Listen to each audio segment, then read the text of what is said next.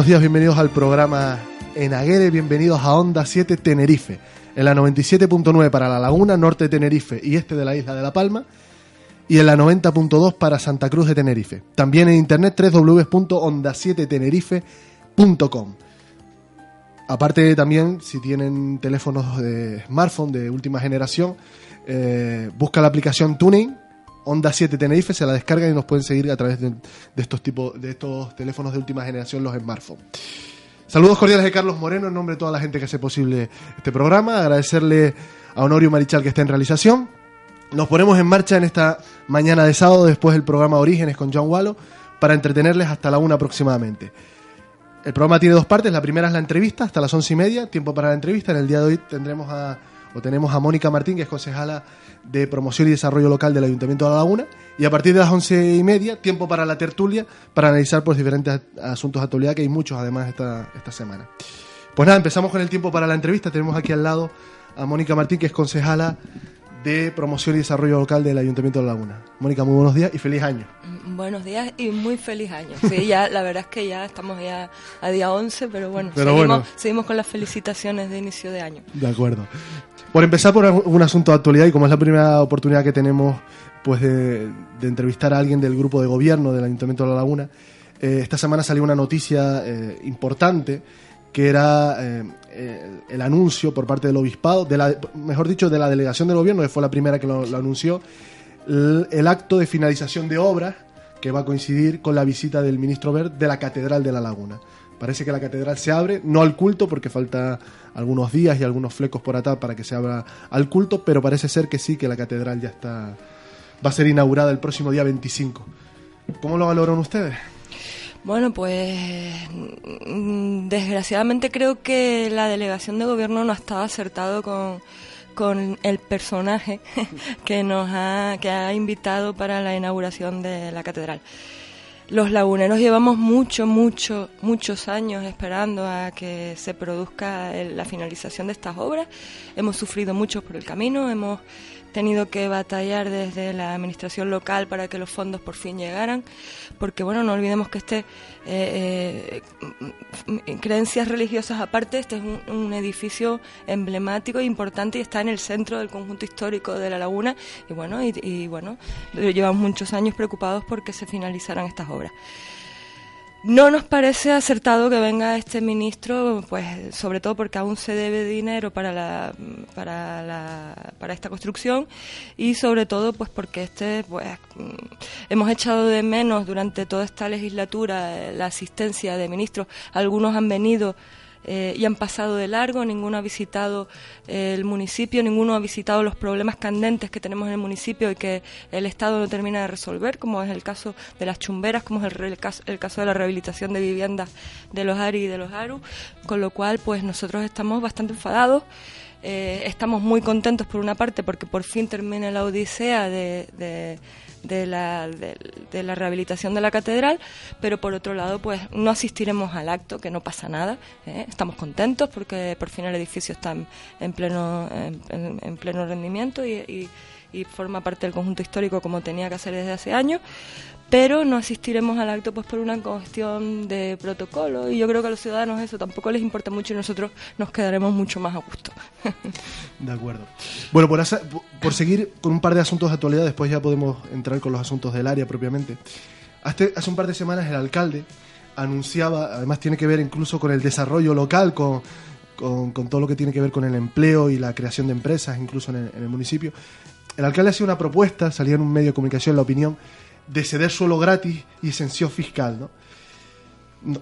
A mí me gustaría que nos la explicara esta, medida, en qué consiste y, y, digamos quién se vería afectado por, esta, por estas medidas. Bueno, no cabe duda de que la verdad es que tenemos mucha suerte. La Laguna es un municipio fantástico que yo creo que tenemos que empezar a, a intentar extrapolar fuera del territorio insular eh, para que los inversores conozcan la potencialidad que tiene el municipio y que pues además de crear empresas pues se generen puestos de trabajo.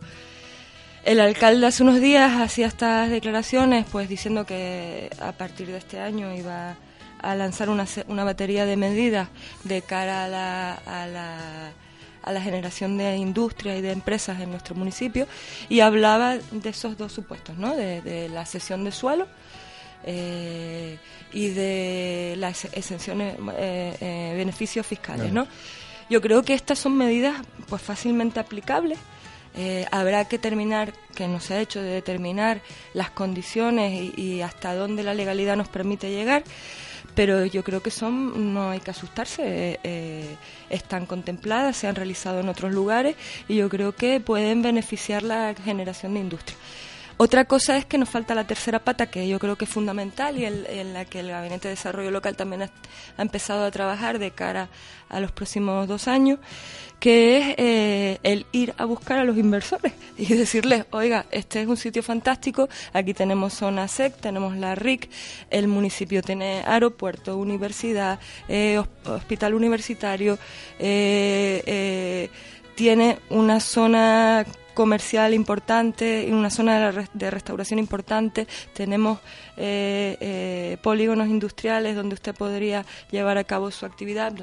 Yo creo que esa es la, pata que falta. Yo creo que, eh, pues, en coordinación diferentes áreas de la corporación este año, pues, podremos hacer un buen trabajo de cara a la inversión y de cara, sobre todo, que es lo que más nos preocupa, a la generación de empleo ¿no? y de riqueza por, por ver una, dentro de esa medida, ¿no? Ese, de ese paquete de medidas o propuestas, ¿no? Eh, una de las críticas que se le podría hacer es de los empresarios que ya sí están instalados, ¿no? ¿Cómo van a ver? Porque claro, esto es una llamada a los futuros empresarios a que se instalen, pero ¿y los que están aquí? Claro, ahora hay que ver el, el marco de la de legalidad es importante y yo creo que esta, yo creo no, esta sesión tendrá una contraprestación, evidentemente. Ya se realizan sesiones eh, en determinados supuestos con muchas entidades en este municipio y siempre revierten un beneficio para, para el municipio y donde siempre que el, fin último sea el interés social y general del municipio, yo creo que se puede conjugar perfectamente. Pero hay que estudiarlo bien porque también estoy de acuerdo contigo en que no se puede venir a perjudicar a los empresarios que llevan muchos años haciendo el esfuerzo, manteniéndose abiertos y generando empleo en el municipio. ¿no? Eh, despedíamos el año 2013, eh, una, el ayuntamiento enviaba un comunicado a, los medios hablando de los desempleados, del, número de desempleados que había en el municipio, hablaba de una cifra de 20.000, 20.440, y eh, con los que cerraba un descenso del paro registrado durante el 2013 del 3,96%. ¿no? Eh, hablaba incluso el concejal de, Economía y, Empleo, que es Juan Antonio Alonso, hablaba, por ejemplo, de más de 2.000 contrataciones en diciembre. ¿no? en un área en la que usted tiene contacto, porque por donde entran muchas veces los desempleados al Ayuntamiento de La Laguna es por, por el área suya. ¿Cómo valora estos datos, los datos de desempleo que hay en el municipio? ¿no? Bueno, a mí me gusta ser muy fiel a los datos eh, porque pues creo que eh, uno de los sectores que se siente más engañado en estos momentos de nuestra sociedad es el sector desempleado. Estaba algunos políticos estamos constantemente eh, haciendo uso de los datos mm, de forma interesada. A mí no sé si te has dado cuenta, yo nunca mm, suele hacerlo Juan Antonio, yo nunca salgo a hablar de los datos de desempleo y mira que quien trabaja con desempleados somos nosotros, ¿no? ¿Por qué? Pues porque, por ejemplo, la cifra de desempleados en el mes de, diciembre de 2013 ha descendido en casi 900 personas, 897. es normal, suele ocurrir todos los años en el mes de diciembre por la campaña. Entonces, crear unas expectativas de, que por fin viene ese impulso en, la generación de empleo, eh, cuando todavía no tenemos una constancia de ello, pues me parece perjudicial para el estado de ánimo de los desempleados, en primer lugar, y para nosotros mismos también, porque nos perjudicamos pues no siendo fieles a los datos. Es cierto, es cierto que mm, la cifra ha mejorado mucho con respecto al mes de diciembre, por ejemplo, si comparamos mes a mes, cierre de año, de diciembre de 2012, eh, eh, en diciembre de 2012 habían 800 y pico empleados más. Eso es un buen dato, pero hay que tomarlo con cierta cautela porque es cierto que llevamos un desde el 2007 una unos momentos complicados para el empleo en nuestro, en nuestro municipio y en general en nuestro país, ¿no? Con lo cual, los datos hay que tomarlas con cierta calma, ¿no? Eh, es cierto que la tónica en los últimos meses ha sido de descenso de la cifra de desempleados, es si vamos ya al tipo, el tipo de contratación, pues sigue siendo preocupante, ¿no? Porque no la contratación indefinida no suele ser la, la mayoritaria. Pero bueno, sí, es cierto, hay una cierta mejoría. De todas formas, yo siempre, eso sí que lo suelo decir, ¿no? En la laguna tenemos una tasa de empleo y de desempleo mucho mejor que la de la comunidad autónoma en general. Y bueno, hemos ido escapando a esta quema de del desempleo, este drama del desempleo, pues en cierta medida, ¿no? Pero también lo sufrimos. Tenemos 20.400 y pico desempleados este mes en nuestro municipio y estamos muy preocupados. Siempre eh, dejando claro que las corporaciones locales, los ayuntamientos no tenemos más competencia en materia de empleo y estamos haciendo lo que podemos, ¿no? Una de las cosas que pueden fue este convenio que se acaba de firmar con eh, el Servicio Canario de Empleo, por el que se van a contratar 72 personas. ¿no? Sí, no es un convenio, es una subvención directa. Es una subvención directa. Eh, a mí me gustaría saber, bueno, cómo se van a elegir esas 72 personas y, un poquito conocer las condiciones de, eso, de esa contratación. Pues ya están elegidas. Ya, este, llevan ya una semana trabajando. Ah, eh, fueron contratadas el día 30 de diciembre. Pues es muy sencillo. Nosotros desde Desarrollo Local preparamos el proyecto a toda pastilla porque, porque queríamos que eh, lograr esta subvención de 500.000 euros. Hicimos un proyecto que yo creo que tiene calado real en la sociedad con un tema que a nosotros nos gusta mucho, que es la participación ciudadana.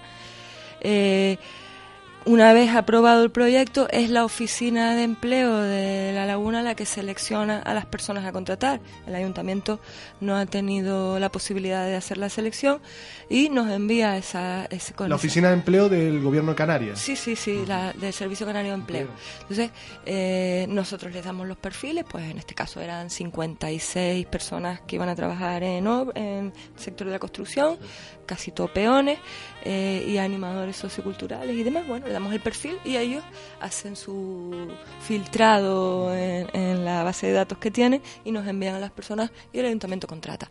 Ya está hecho, ya las 72 personas están, están trabajando. Que son seis meses. Seis meses, sí, seis meses. Sí, esto yo siempre he dicho, esto es una tirita, ¿no? Esto, yo más que políticas activas de empleo lo denominaría políticas de acción social, ¿no? Eh, si es verdad que en este, por ejemplo, en este proyecto que nosotros hemos presentado, eh, hemos incardinado unas actividades formativas de cara a, cuando terminen los seis meses sigan eh, teniendo herramientas suficientes para la inserción. Pero mm, yo no las consideraría realmente políticas activas de empleo estamos en una situación un poco complicada y son medidas que vienen a solucionar un problema pero de forma circunstancial. Y, ¿Puede haber más este año de este tipo de medidas? Eh, sí, probablemente este año incluso intentaremos nosotros mejorar los proyectos que, presentemos al Servicio Canario de Empleo, que todos los años presentamos unos cuantos, y, sí, supongo que sí, Llevamos ya, normalmente hay de dos a tres eh, convenios o, subvenciones de este tipo a lo largo del año por parte del Gobierno Canaria. Y lamentablemente por parte del Estado solo hay una fija durante el año, durante el año que es el PER y que además eh, tiene una menor duración, solo son tres meses y bueno, que, es una tirita todavía más pequeñita, ¿no? Echamos mucho de menos eh, que el Estado colabore con las administraciones locales y con los cabildos. Eh. La verdad es que en materia de empleo, pues desde mi punto de vista, un cero, un cero para el Estado. otra faceta importante es la formación. Y ustedes ofertan desde hace algunos meses un, paquetes de formación. A mí me gustaría que me hablara. ¿Y cuándo serían las próximas? ¿no? Mm. Mucha gente supongo que está pendiente del Facebook de ustedes, de las redes sociales. Sí, están constantemente preguntando. ¿Cuándo va a haber los cursos? Entonces a mí me gustaría que nos pusiera un poco al tanto de esa formación. La verdad es que mm, llevamos ya casi dos años con la, con, eh, la formación gratuita para desempleados y bueno, y ahí nos mantenemos. Somos el único municipio que ha apostado es que es muy complicado, ¿no? Porque es todo financiado con presupuesto municipal y, hay que estirarlo mucho.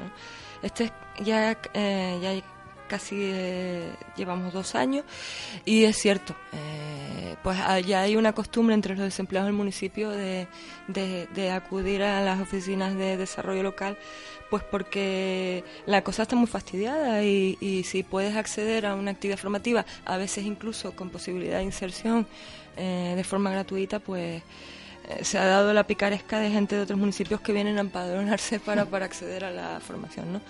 Ya estamos, tenemos todo preparado, el presupuesto municipal está a punto de aprobarse definitivamente, es lo que estamos esperando, pero yo creo que a finales de enero eh, ya comenzamos con nuestra forma, oferta formativa estable. Estamos intentando mejorarla como todos los años, ¿no? Eh, vamos aprendiendo y entonces vamos mejorando y yo creo que va a ser muy interesante.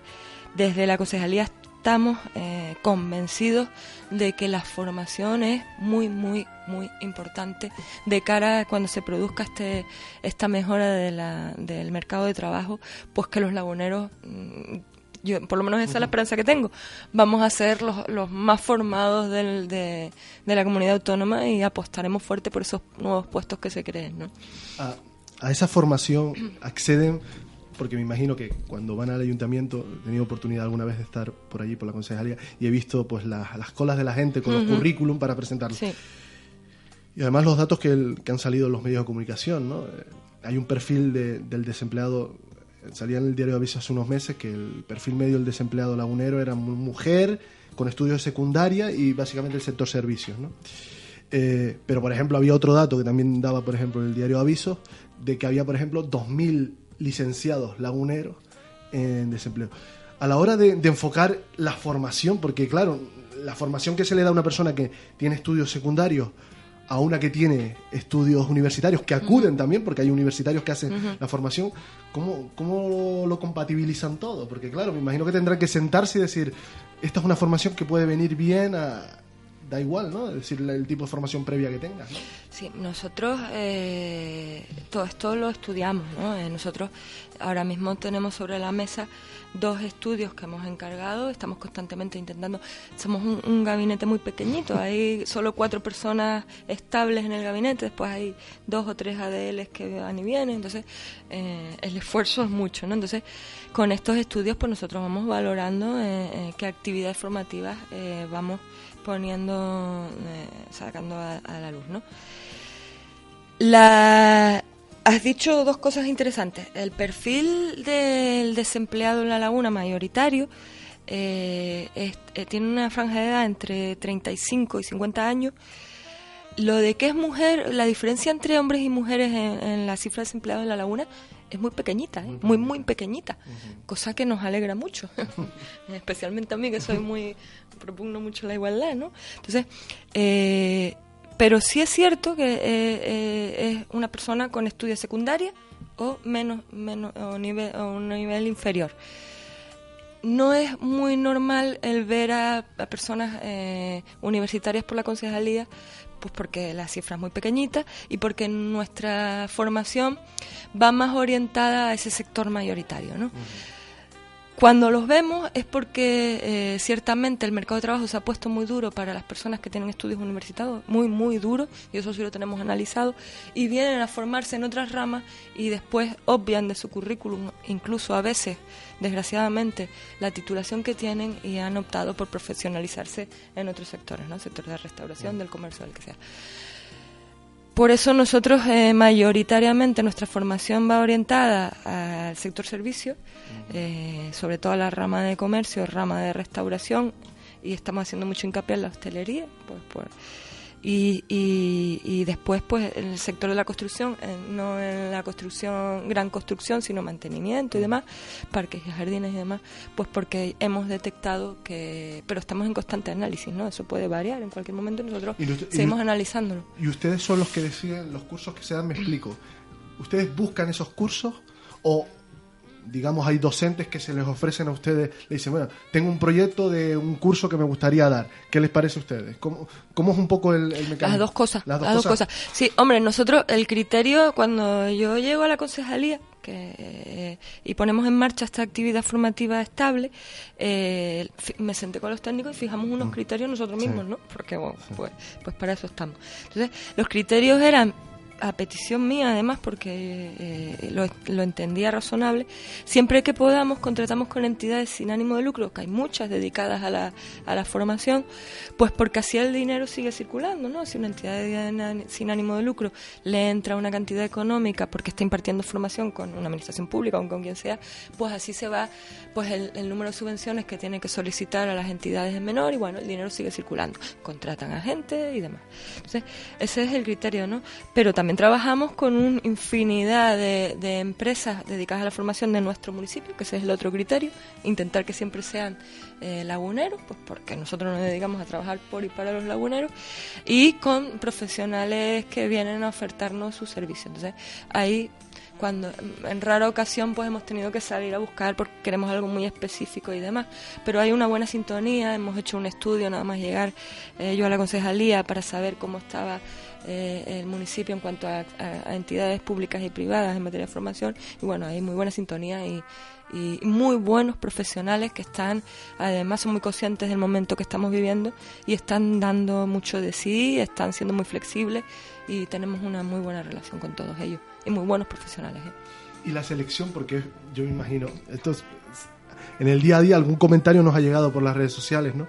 Eh, hay personas que lo mismo van, se apuntan a un curso, no les llaman, a los dos meses vuelven y se apuntan y ahora sí les llaman.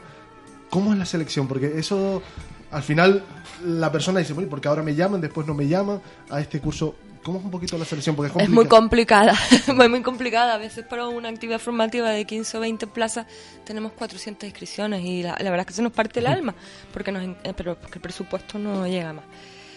La, la selección, buscamos en su momento un requisito lo más objetivo posible para intentar que hubiera un reparto equitativo.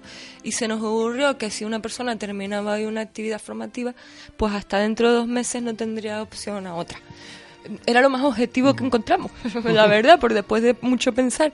Y así hemos estado funcionando. Normalmente aquellas personas que solicitan una actividad formativa y no han hecho otra con nosotros tienen cierta prioridad, pero es cierto que es que con un presupuesto tan escaso como el que tenemos es muy complicado llegar a...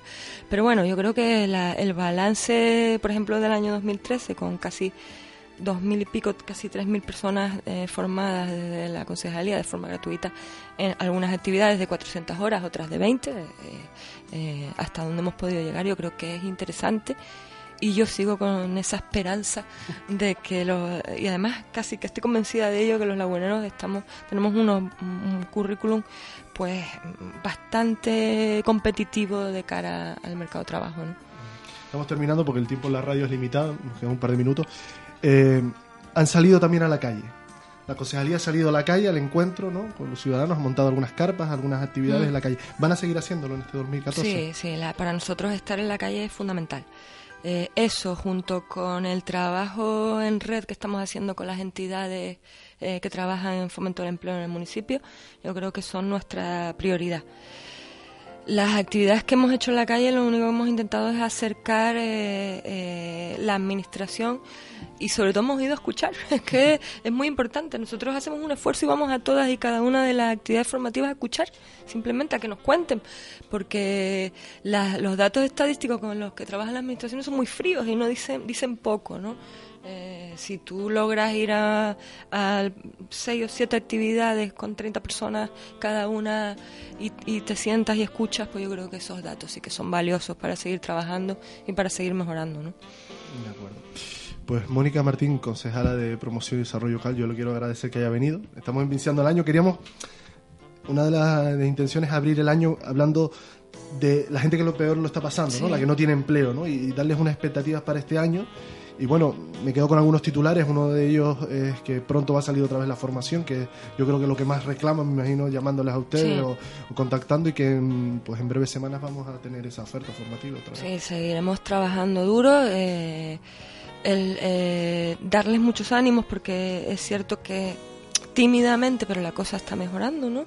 Y yo creo que yo, cuando voy a las actividades se los digo personalmente, ¿no? Yo creo que la autoestima y el ánimo es casi tan importante como la formación, entonces hay que conjugarla bien y, no, y no dejar que nos dé ese bajón puntual porque nos sentimos pues un poco presionados, sino arriba, arriba y, mantener el ánimo bien fuerte, ¿no? De acuerdo. Mónica Martín, concejala de Promoción y Desarrollo Local, muchísimas gracias por haber venido, que está su casa y nos tiene a su disposición. Muchas gracias y mucha suerte en este 2014. De acuerdo, muchas gracias. Nos vamos a publicar y en un momento estamos otra vez ya con la tertulia.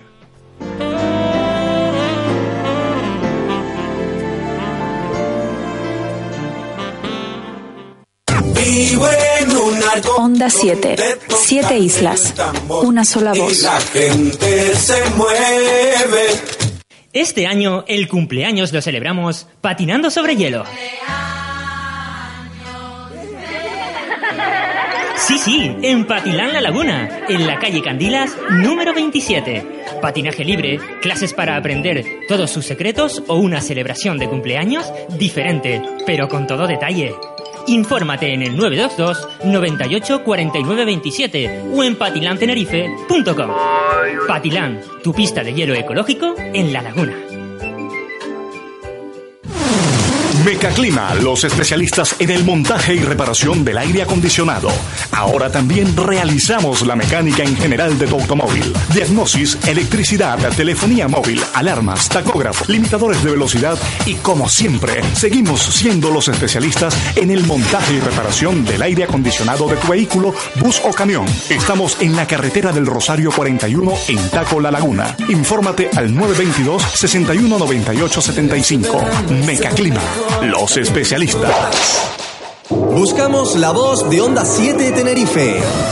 Si crees que tu voz representa nuestros valores, juventud, dinamismo, profesionalidad y corazón, mándanos un correo electrónico a concurso arroba onda 7 tenerife.com con tus datos personales.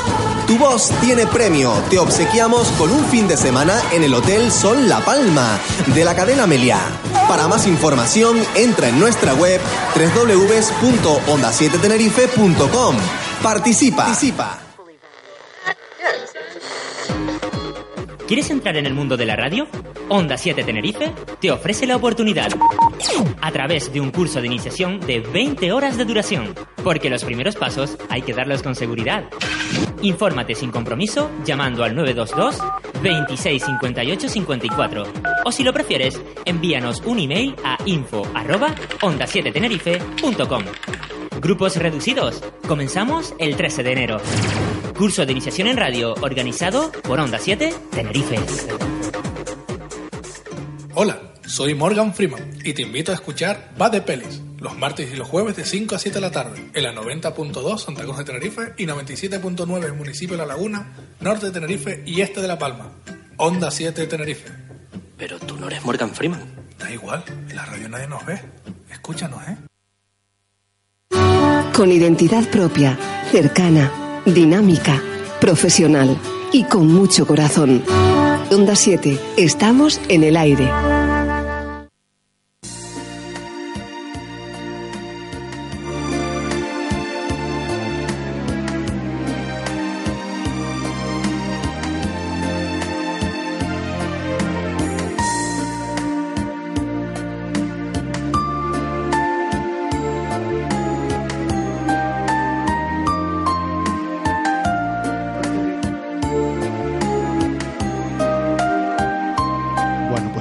Programa eh, en Aguer, en Onda 7 Tenerife, la 97.9 en la Laguna, norte de Tenerife y este de la isla de Palma, 90.2 para Santa Cruz de Tenerife. En internet www.onda7tenerife.com.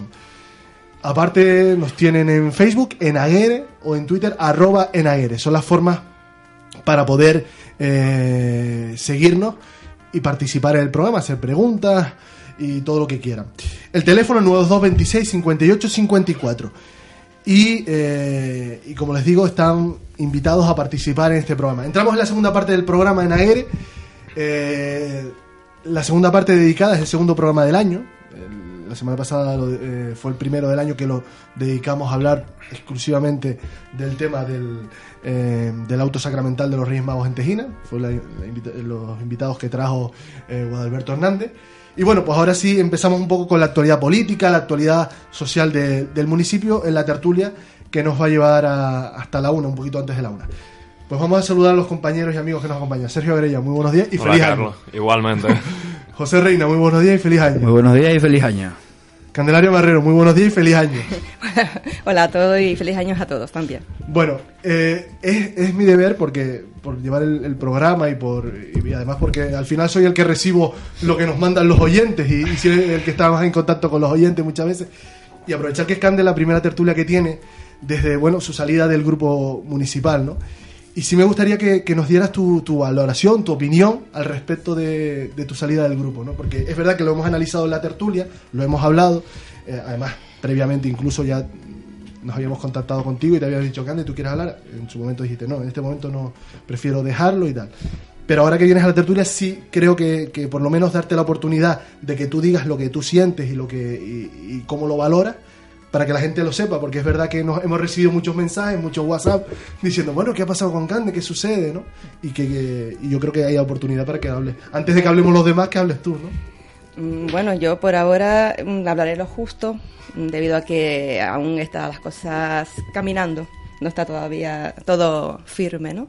Pero creo que la salida ha sido una de las cosas que me han dicho muchas personas, yo creo que también es verdad, eh, una de las mejores decisiones que he hecho últimamente y siempre pensando más en la ciudadanía que en mi, en mi, en mi persona y en mi partido en concreto, ¿no?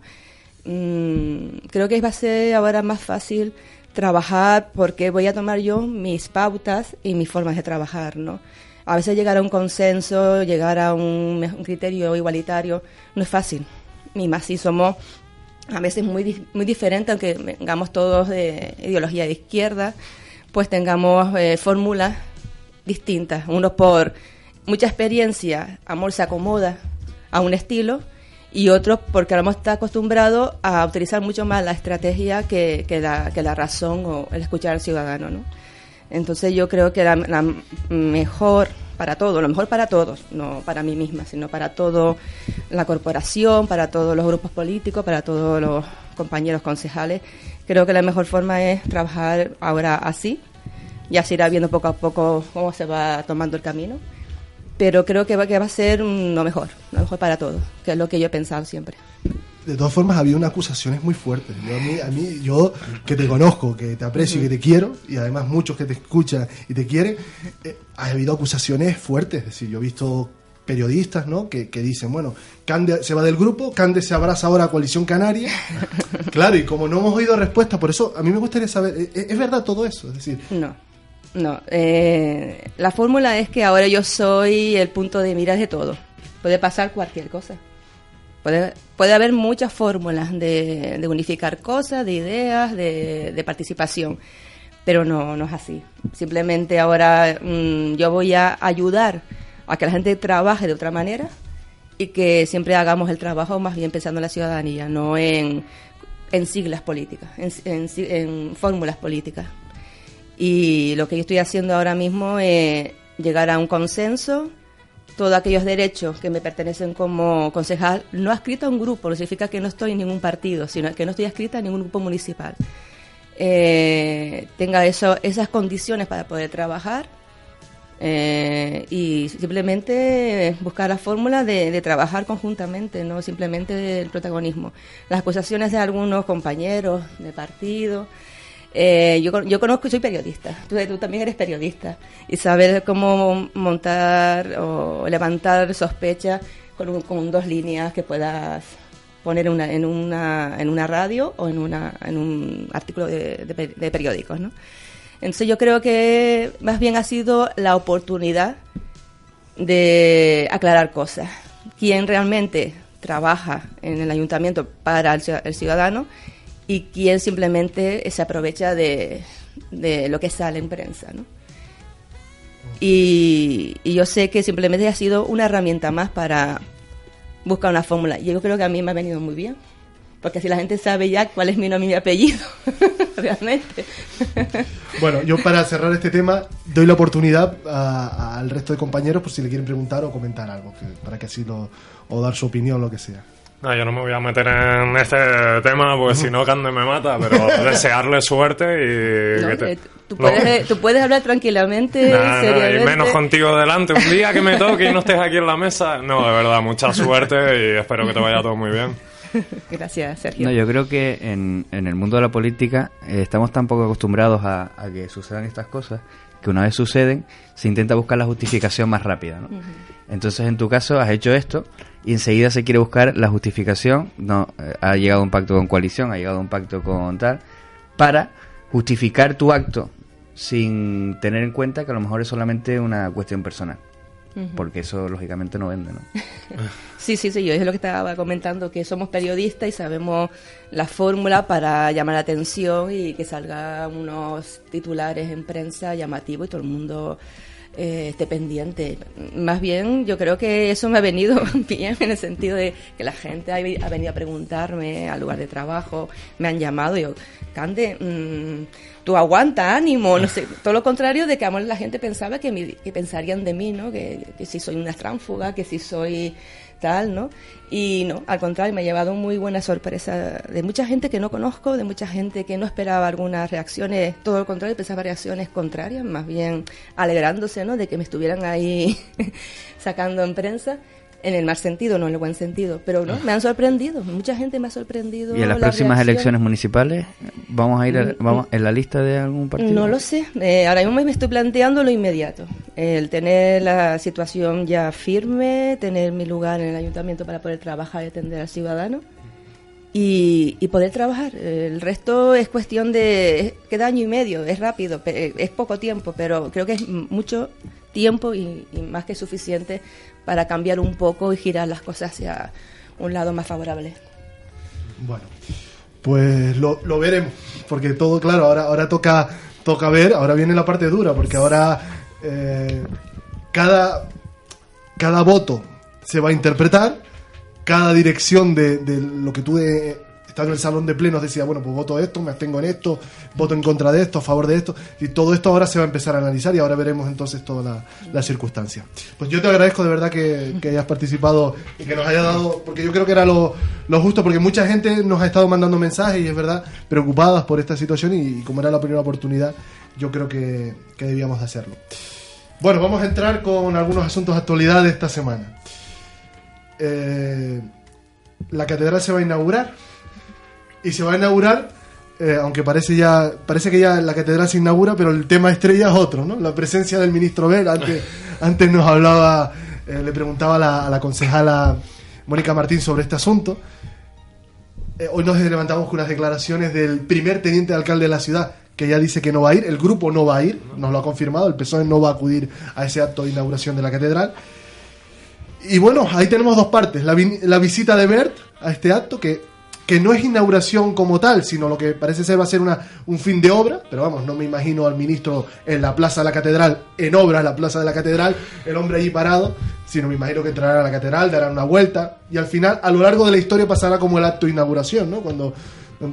esperemos dentro de 100 años los que estén hablen de este asunto la, la hemeroteca o lo que sea, dirán, bueno, el acto de inauguración fue aquel del 25 de enero del 2014, ¿no?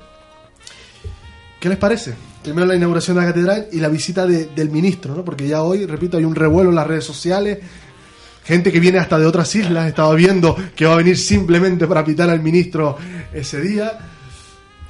Bueno, aquí O sea- tenemos, tenemos unos sindicatos estudiantiles que son muy activos y han creado no sé cuántos grupos en Facebook con miles de participantes esperando a- al señor ministro con muchas ganas, ¿no? A mí me surge alguna duda. Entonces, ¿cómo va a ser el dispositivo de seguridad? ¿Se va a cortar la calle? ¿Se va a pedir entrada para la inauguración? ¿Cómo va a ser todo esto?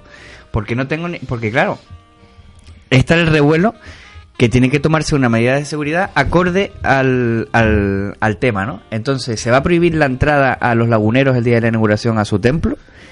Para que no se haya- para que no haya follón. No sé si ustedes tienen información sobre este tipo. No sé si es con invitación, si es entrada libre, si se va a cortar la calle Carrera. Yo lo único que sé es que el acto lo, lo eh, lo organiza la delegación del gobierno. Es la que va, porque al final es la sesión de la obra del Estado a la iglesia, por lo tanto es el, eh, la delegación del gobierno la que va a hacer todas las gestiones.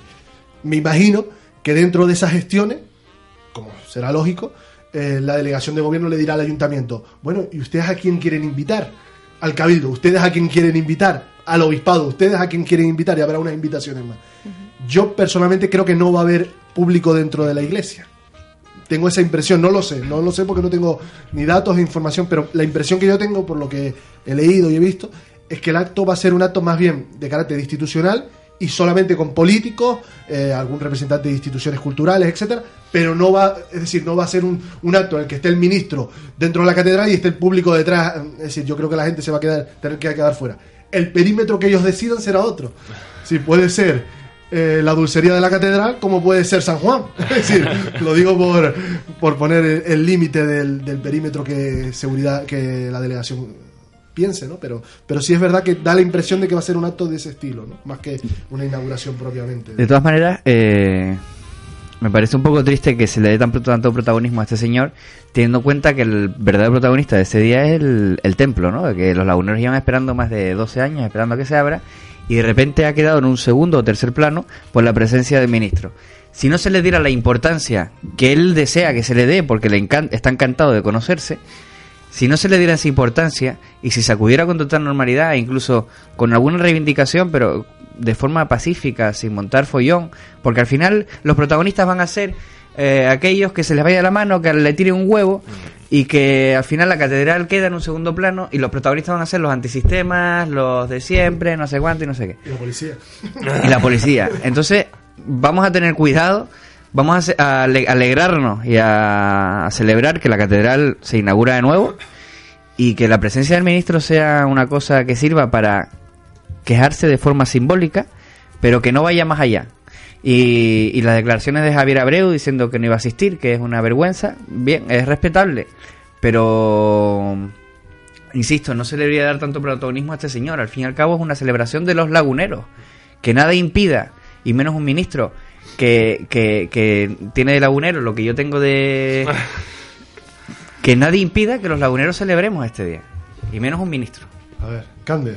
Mm, yo aún no tengo toda la información. Le he pedido a José Alberto, como el concejal de seguridad del grupo de gobierno, eh, que traslade pues toda la información al resto de los concejales mm, que llevan el área de, seguridad, como es mi caso, que llevo esa área, y, mantengamos alguna reunión de coordinación para saber la colaboración que bueno, imagino que será máxima la de la laguna porque realmente el protagonista es el municipio de la laguna y su catedral.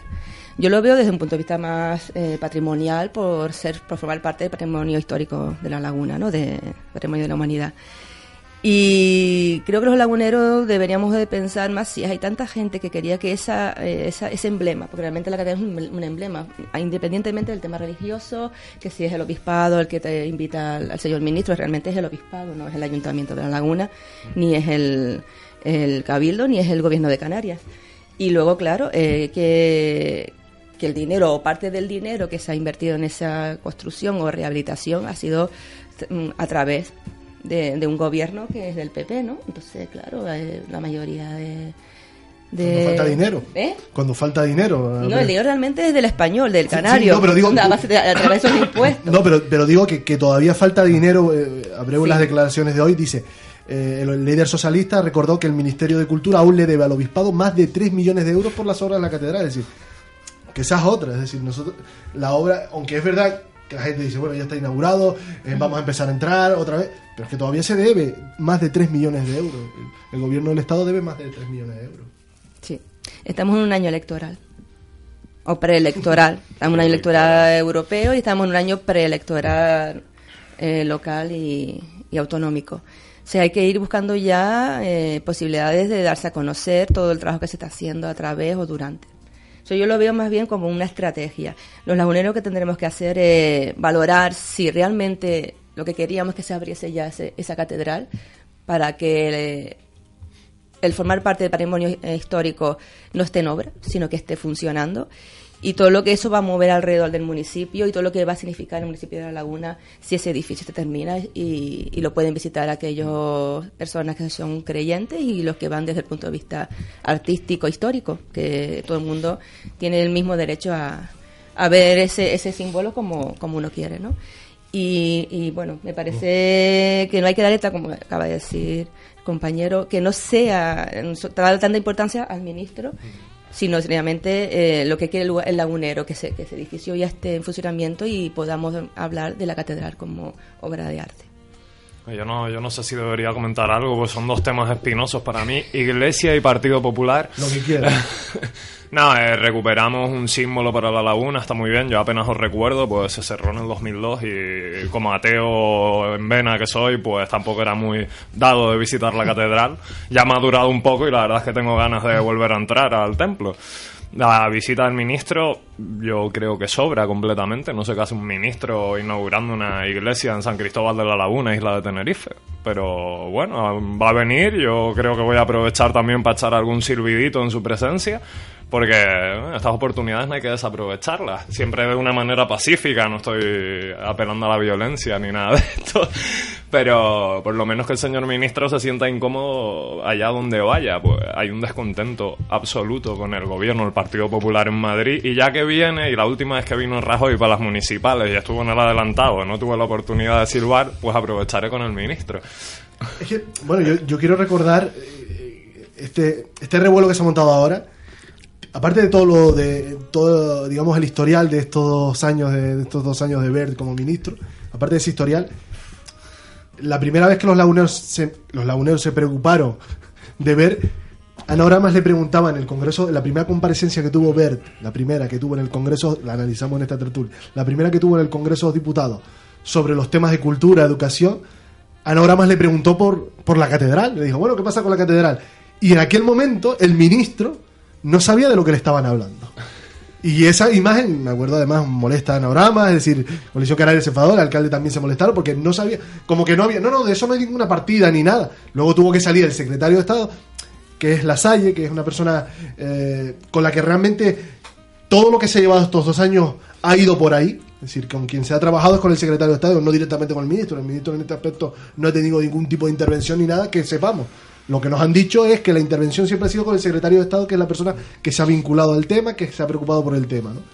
Eh, por lo lógico, yo, yo doy un paso más. Posiblemente al que había que haber invitado al secretario de Estado, ¿no? quien se ha sensibilizado más con el tema, porque. eh, pero claro, es lo que decimos, año preelectoral, imagen, y bueno. De pues- todos modos, es totalmente comprensible la ausencia del grupo socialista.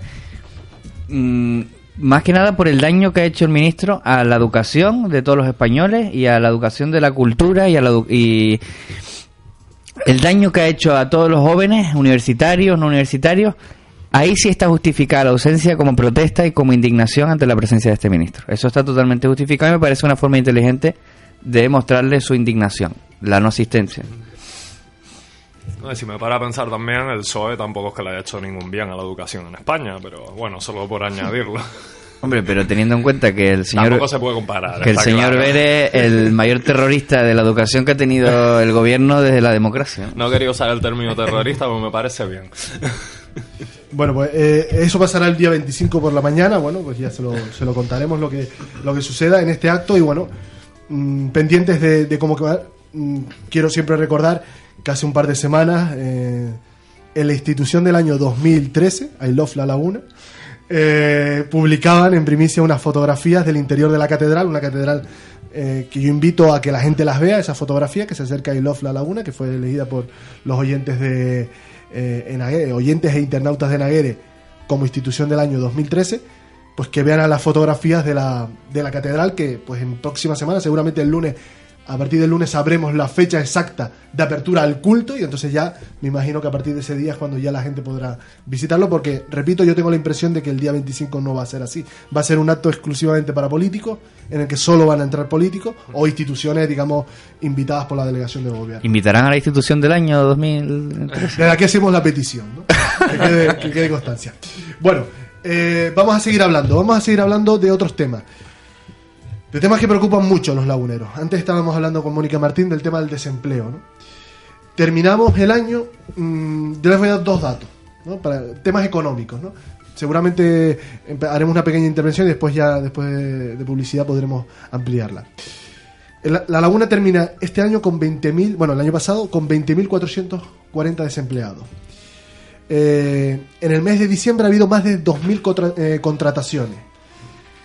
Eh, evidentemente muchas relacionadas con el sector del comercio. Es decir, uno va por las calles principales, pero me imagino que pasará igual con otras calles del municipio, donde con motivo de la campaña de Navidad mucha gente se contrata.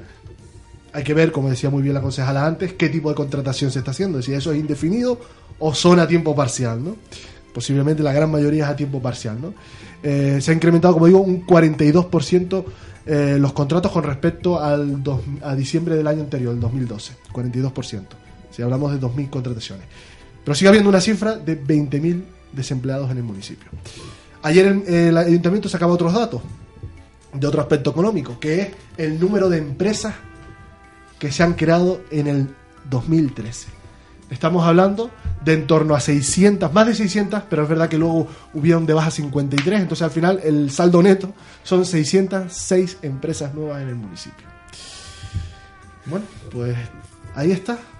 El empleo por un lado y la creación de empresas por otro. Es decir, y, y si me permite, a todo esto aderezado con el discurso de Navidad de- del presidente del gobierno de Canarias, ¿no? Que yo nunca había visto un discurso, no sé si tuvieron la oportunidad de verlo, pero un discurso tan optimista, ¿no? Como que este año iba a ser impresionante, que íbamos a mejorar muchísimo, el año siguiente vamos por las nubes. Y no sé si son tan optimistas con, con este tema, ¿no? Es decir, eh, con el tema de la reforma laboral, con todo lo que ha salido. ¿Somos optimistas? Mm, No. la verdad es que no. Yo, yo quisiera añadir otra cifra aquí. Es la cifra de población en el municipio, que parece que nadie se ha fijado que ha bajado mil, 1.500 personas. Hombre, si baja la población, el paro baja también. Eh, los parados salen del municipio, se van a otros sitios. Hay menos parados en el municipio. También otro efecto que se comenta mucho cuando se habla de cifras del paro. Eh, uf, se me acaba de ir la cabeza completamente. Las personas que dejan de apuntarse al paro, y me incluyo yo entre ellas, estoy estudiando de nuevo, ya tengo una edad, pero no aparezco como persona parada en el municipio. Ya me apuntaré antes de las elecciones, por supuesto. Ahí eh, son temas que no es. Mónica, creo que de hecho ha sido una referencia que no, no había que ser tan optimista ni alegrarse con esas cifras, porque también veníamos de la Navidad. O sea, están haciendo contratos a tiempo parcial, que son contratos precarios prácticamente. Yo no quiero ser muy optimista con todas estas cifras. Las empresas nuevas, estas empresas están generando empleo, estamos hablando de autónomos, de una persona que intenta hacer su pequeño negocio, o estamos hablando de empresas que van a generar 30, 50, 100 empleos. Es que tampoco se puede hablar de nuevas empresas como un éxito, eso se ve más adelante. Yo la verdad que optimista no, pero hay que ser también... El realista dice que es el optimista o el, el- eh, bien informado, ¿no? El- sí. Entonces, eh, sí, se abrirán nuevas empresas, pero ¿qué duración tienen esas empresas? En la calle San Agustín abrieron dos empresas apenas hace año y medio, ya van a cerrar. Y todo es por exceso de alquiler, 3.000 euros, 2.000 euros, apenas 20 metros cuadrados, 15 metros cuadrados. Sabemos que el metro cuadrado en, la calle, las calles eh, principales están de 4.000 a 6.000 euros el metro cuadrado. Entonces, claro, propietario, mm, hay que organizarse, hacer asociaciones reales y acuerdos con los ayuntamientos, como por ejemplo en Sevilla. En Sevilla el ayuntamiento colabora con los propietarios o con las personas que quieren alquilar locales o montar una empresa para facilitarle la zona, el alquiler adecuado, la zona adecuada para determinadas empresas.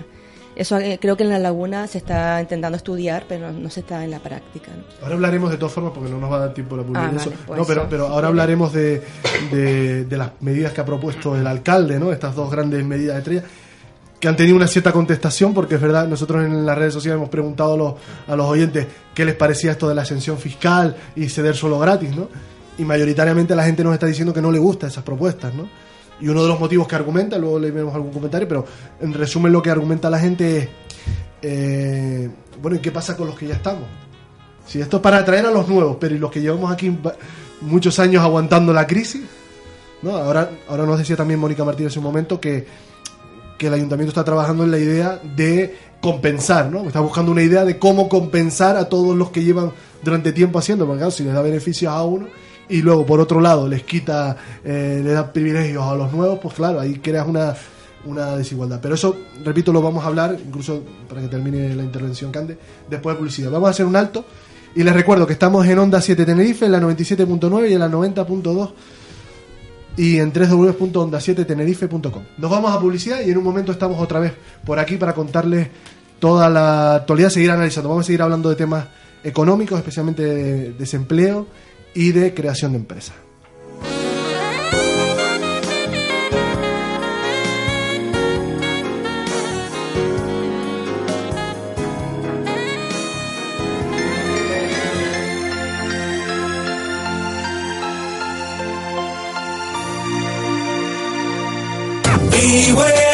arco Onda 7. Siete islas. Una sola y voz. la gente se mueve. De Peques Creciendo Juntos. ¿Buscas una tienda especializada en artículos para el bebé? De Peques es tu tienda. Con más de 10 años de experiencia te ofrecemos una amplia gama de productos y enseres para el bebé. Te damos la posibilidad de confeccionar complementos como cubrecillas, guardapañales o bolsos, con las telas y colores de temporada y al gusto del consumidor. Además tenemos marca propia. Regalos únicos y personalizados con una atención profesional y cercana. Encuéntranos en la calle Tavares de Cala número 4 en La Laguna. También puedes llamarnos al 922 25 56 97. Visita nuestra página web de peques.com o búscanos en Facebook. De Peques, creciendo juntos. ¿Necesitas dinero? Compra y venta de oro El Molino del Cash. Superamos cualquier oferta, compramos de forma directa.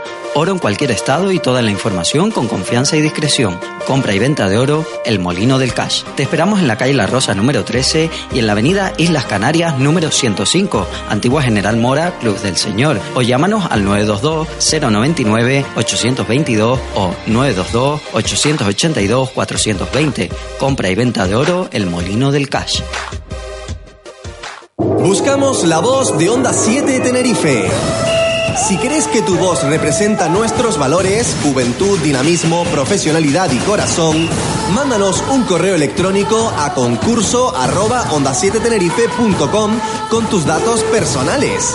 Tu voz tiene premio. Te obsequiamos con un fin de semana en el Hotel Sol La Palma de la cadena Meliá. Para más información, entra en nuestra web www.onda7tenerife.com. Participa. Participa. ¿Quieres entrar en el mundo de la radio? Onda 7 Tenerife te ofrece la oportunidad a través de un curso de iniciación de 20 horas de duración, porque los primeros pasos hay que darlos con seguridad. Infórmate sin compromiso llamando al 922 26 58 54 o si lo prefieres, envíanos un email a info arroba onda 7 tenerife.com. Grupos reducidos. Comenzamos el 13 de enero. Curso de iniciación en radio organizado por Onda 7 Tenerife. Con identidad propia, cercana, dinámica, profesional y con mucho corazón. Onda 7, estamos en el aire.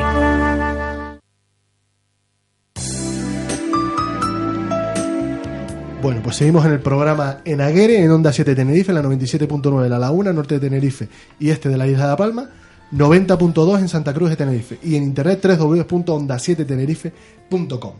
Facebook en Aguere o Twitter arroba en por si quieren mandarnos algún comentario. Eh, tenía la palabra Candy, se la voy a, se la devuelvo enseguida. Lo único darles los datos para, para incluir este tema más, ¿no? Porque como va a salir es un tema que tiene que ver con medidas eh, económicas, ¿no? Estamos hablando de economía, estamos hablando de gente que está eh, desempleados, 20.000 laguneros que están en este momento en- desempleados. Eh, y luego quizá una de las medidas esta semana eh, el, el alcalde hacía una propuesta para eh, hacer rebajas fiscales, exención fiscal y ceder solo gratis para atraer empresas, ¿no? Era una de las propuestas que hacía. Antes nos decía la concejala Mónica Martín en la entrevista que se está buscando la manera de... Porque la mayor crítica que se ha llevado, fíjense que nosotros hicimos la pregunta en Facebook y el 60% decía que no estaba de acuerdo con estas medidas y el 40% sí, ¿no? Eh, y una de las cosas que la gente más criticaba o más critica es la desigualdad que crea, ¿no? Con los que ya sí están instalados en, en este, en este municipio trabajando. Por ejemplo, eh, Bruno Santana dice que ayuda a las empresas canarias, ¿no? Reclama que sea a quien se ayude, sea empresas canarias.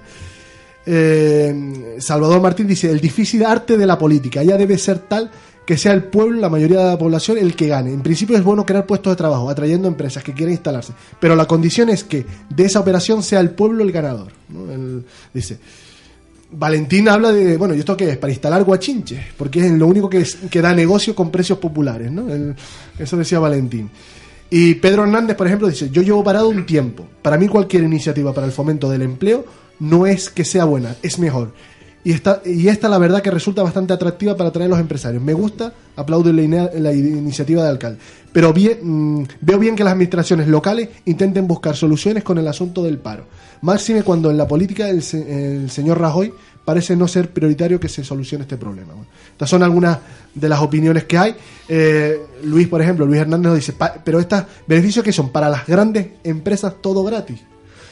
Para el resto, burocracia lenta, palos en las costillas y a pagar y a pagar y a pagar.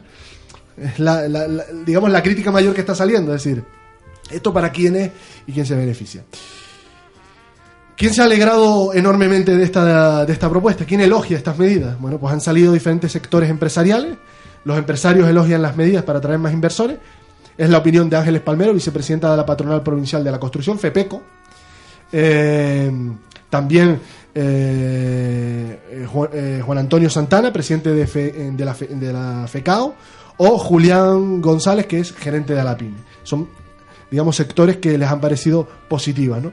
Por ejemplo, la vicepresidenta de FEPECO cree que la clave para animar la apertura de nuevas empresas está en acabar con la burocracia que tantas inversiones ha ahuyentado. Los empresarios no queremos actuar con libre albedrío, pero tampoco puede ser que tres administraciones regulen un mismo asunto, que además lo hagan con interpretaciones distintas. ¿no? Esta es la opinión, una de las opiniones de los empresarios. Bueno, pues este es el debate. Este, el desempleo, la creación de empresas. Lo quiero meter porque es el paquete económico, como se dice. Y tenía la palabra Cande. Después ya volvemos otra vez. Yo lo que estábamos comentando es que el ayuntamiento debe implicarse más, pero también tiene que dejar también oír y la voz del, del ciudadano, que, qué tipo de empresas o qué tipo de negocio realmente queremos en la laguna. La mayoría de las empresas que están sobreviviendo es a costa de, de familias completas mm, cambiándose unos por otros, trabajando de lunes a domingo para poder mantener, ¿no? De hecho, hay muchos que han cerrado porque no han podido aguantar. La la hay mucha competencia desleal, ¿no? Y luego se está implantando muchas empresas que son franquicias. Y las franquicias hacen mucho daño porque nos quitan realmente la identidad de la laguna, que estamos acostumbrados a un determinado sistema de, de consumo. No te digo que nos anclemos en el pasado, que, que tengamos todavía la visión de los años 80, de la típica tienda pequeña, de atención directa, ¿no? Que también se hizo en su momento un abuso, porque tenían la exclusiva y ellos mismos ponían su propio precio a los productos y también había un pequeño abuso. Pero sí que se respete, se respete al, al que ya tiene un negocio que ha- se ha mantenido ahí a pesar de la crisis y lo que hablaba antes Carlos y, la concejal de- del PSOE, Mónica Martín, que hay que ayudar más y no creer realmente todo lo que está sucediendo bien, no hay que ser realista y apoyar más por, por la gente de, la- de a pie, no por grandes industrias y grandes empresas internacionales. Bueno, yo quería comentar un poco los datos que estábamos hablando antes del desempleo y la creación de nuevas empresas. Yo sí soy positivo con estas estadísticas porque sin duda son buenos indicadores económicos de que hay una cosa que está cambiando. Porque en el, si en el 2012 estaba leyendo ahora, se crearon 361 empresas.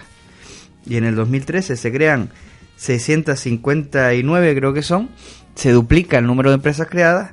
Por lo tanto, es un indicador que te dice que las empresas, sean familiares, sean franquicias o sean de lo que sea, están eligiendo la laguna para instalarse.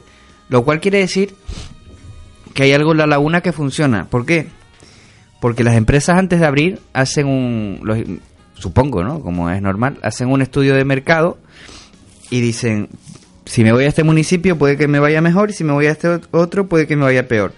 Si se ha duplicado el número de empresas creadas en el 2013 con respecto a 2012 es porque esos estudios de mercado que hacen las empresas mm, le indican que dentro de la catástrofe de empleo que existe en Canarias, la laguna puede ser un buen lugar para que su empresa triunfe. De estas, 60 y- de estas 650 empresas creadas en 2013, solo 50 se han dado de baja, ¿no? Lo que también es otro indicador positivo. ¿Qué más positivo? Que se haya mm, aumentado tanto el número de contrataciones en diciembre. Ya sé que es un mes de contrataciones rápidas de Navidad y tal, pero se ha disparado con respecto a 2012. Sigue la cosa fatal, pero, pero a- estos pequeños eh, cambios te indican que hay una cosa que está cambiando y la laguna, por lo menos, está respondiendo dentro de, como digo, la catástrofe. Lo de lo del comercio y la franquicia que habla Cande ahora. Bueno, yo el otro día hablaba con Julián eh, de la pyme precisamente de esto, ¿no? Porque le digo, "Oye, ¿cómo afecta a la pyme que tantas franquicias se esté viniendo al, al casco y tal? Y me decía, no, mira, la franquicia, al fin y al cabo, si la sabemos gestionar y si la sabemos... eh, eh, no es tan mala. ¿Por qué? Porque al fin y al cabo la franquicia es progreso, ¿no? En todas las ciudades, todas las grandes ciudades europeas, en, la, en las zonas comerciales importantes, abundan las franquicias por delante del, del pequeño comercio familiar que lamentablemente se está viendo eh, desplazado a otras zonas. Hay que recordar que La Laguna, el protagonista en el comercio es la cuesta, Taco es donde se concentra mayor parte del comercio y donde la actividad es más fuerte.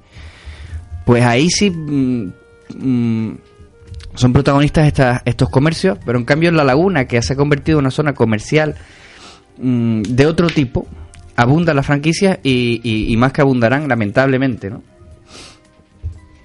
Sergio. No, la verdad que no sé mucho ya más que añadir.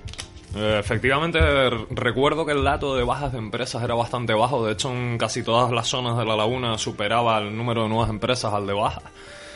Pero nuevamente digo, yo no quiero ser muy optimista con las cifras. Si es un cambio de tendencia, al par de años, tres años, no sé cuántos años llevaremos ya de tendencias negativas, pues son datos positivos dentro del temporal. Pero bueno, hay que ver, hay que ver cómo evoluciona todo esto. Habrá que esperar otro año. También hay que ver cómo evolucionan los municipios que nos rodean, pues siempre es positivo que si por ejemplo Santa Cruz tira de empleo, la laguna nos va a acabar beneficiando. Estamos todos ligados. Hay que esperar. Yo no quiero dar ningún veredicto oficial, sigo siendo pesimista, pero sí es un poquito de luz, la verdad. Y concretamente, por entrar con este asunto, concretamente la propuesta del, alcalde, ¿no?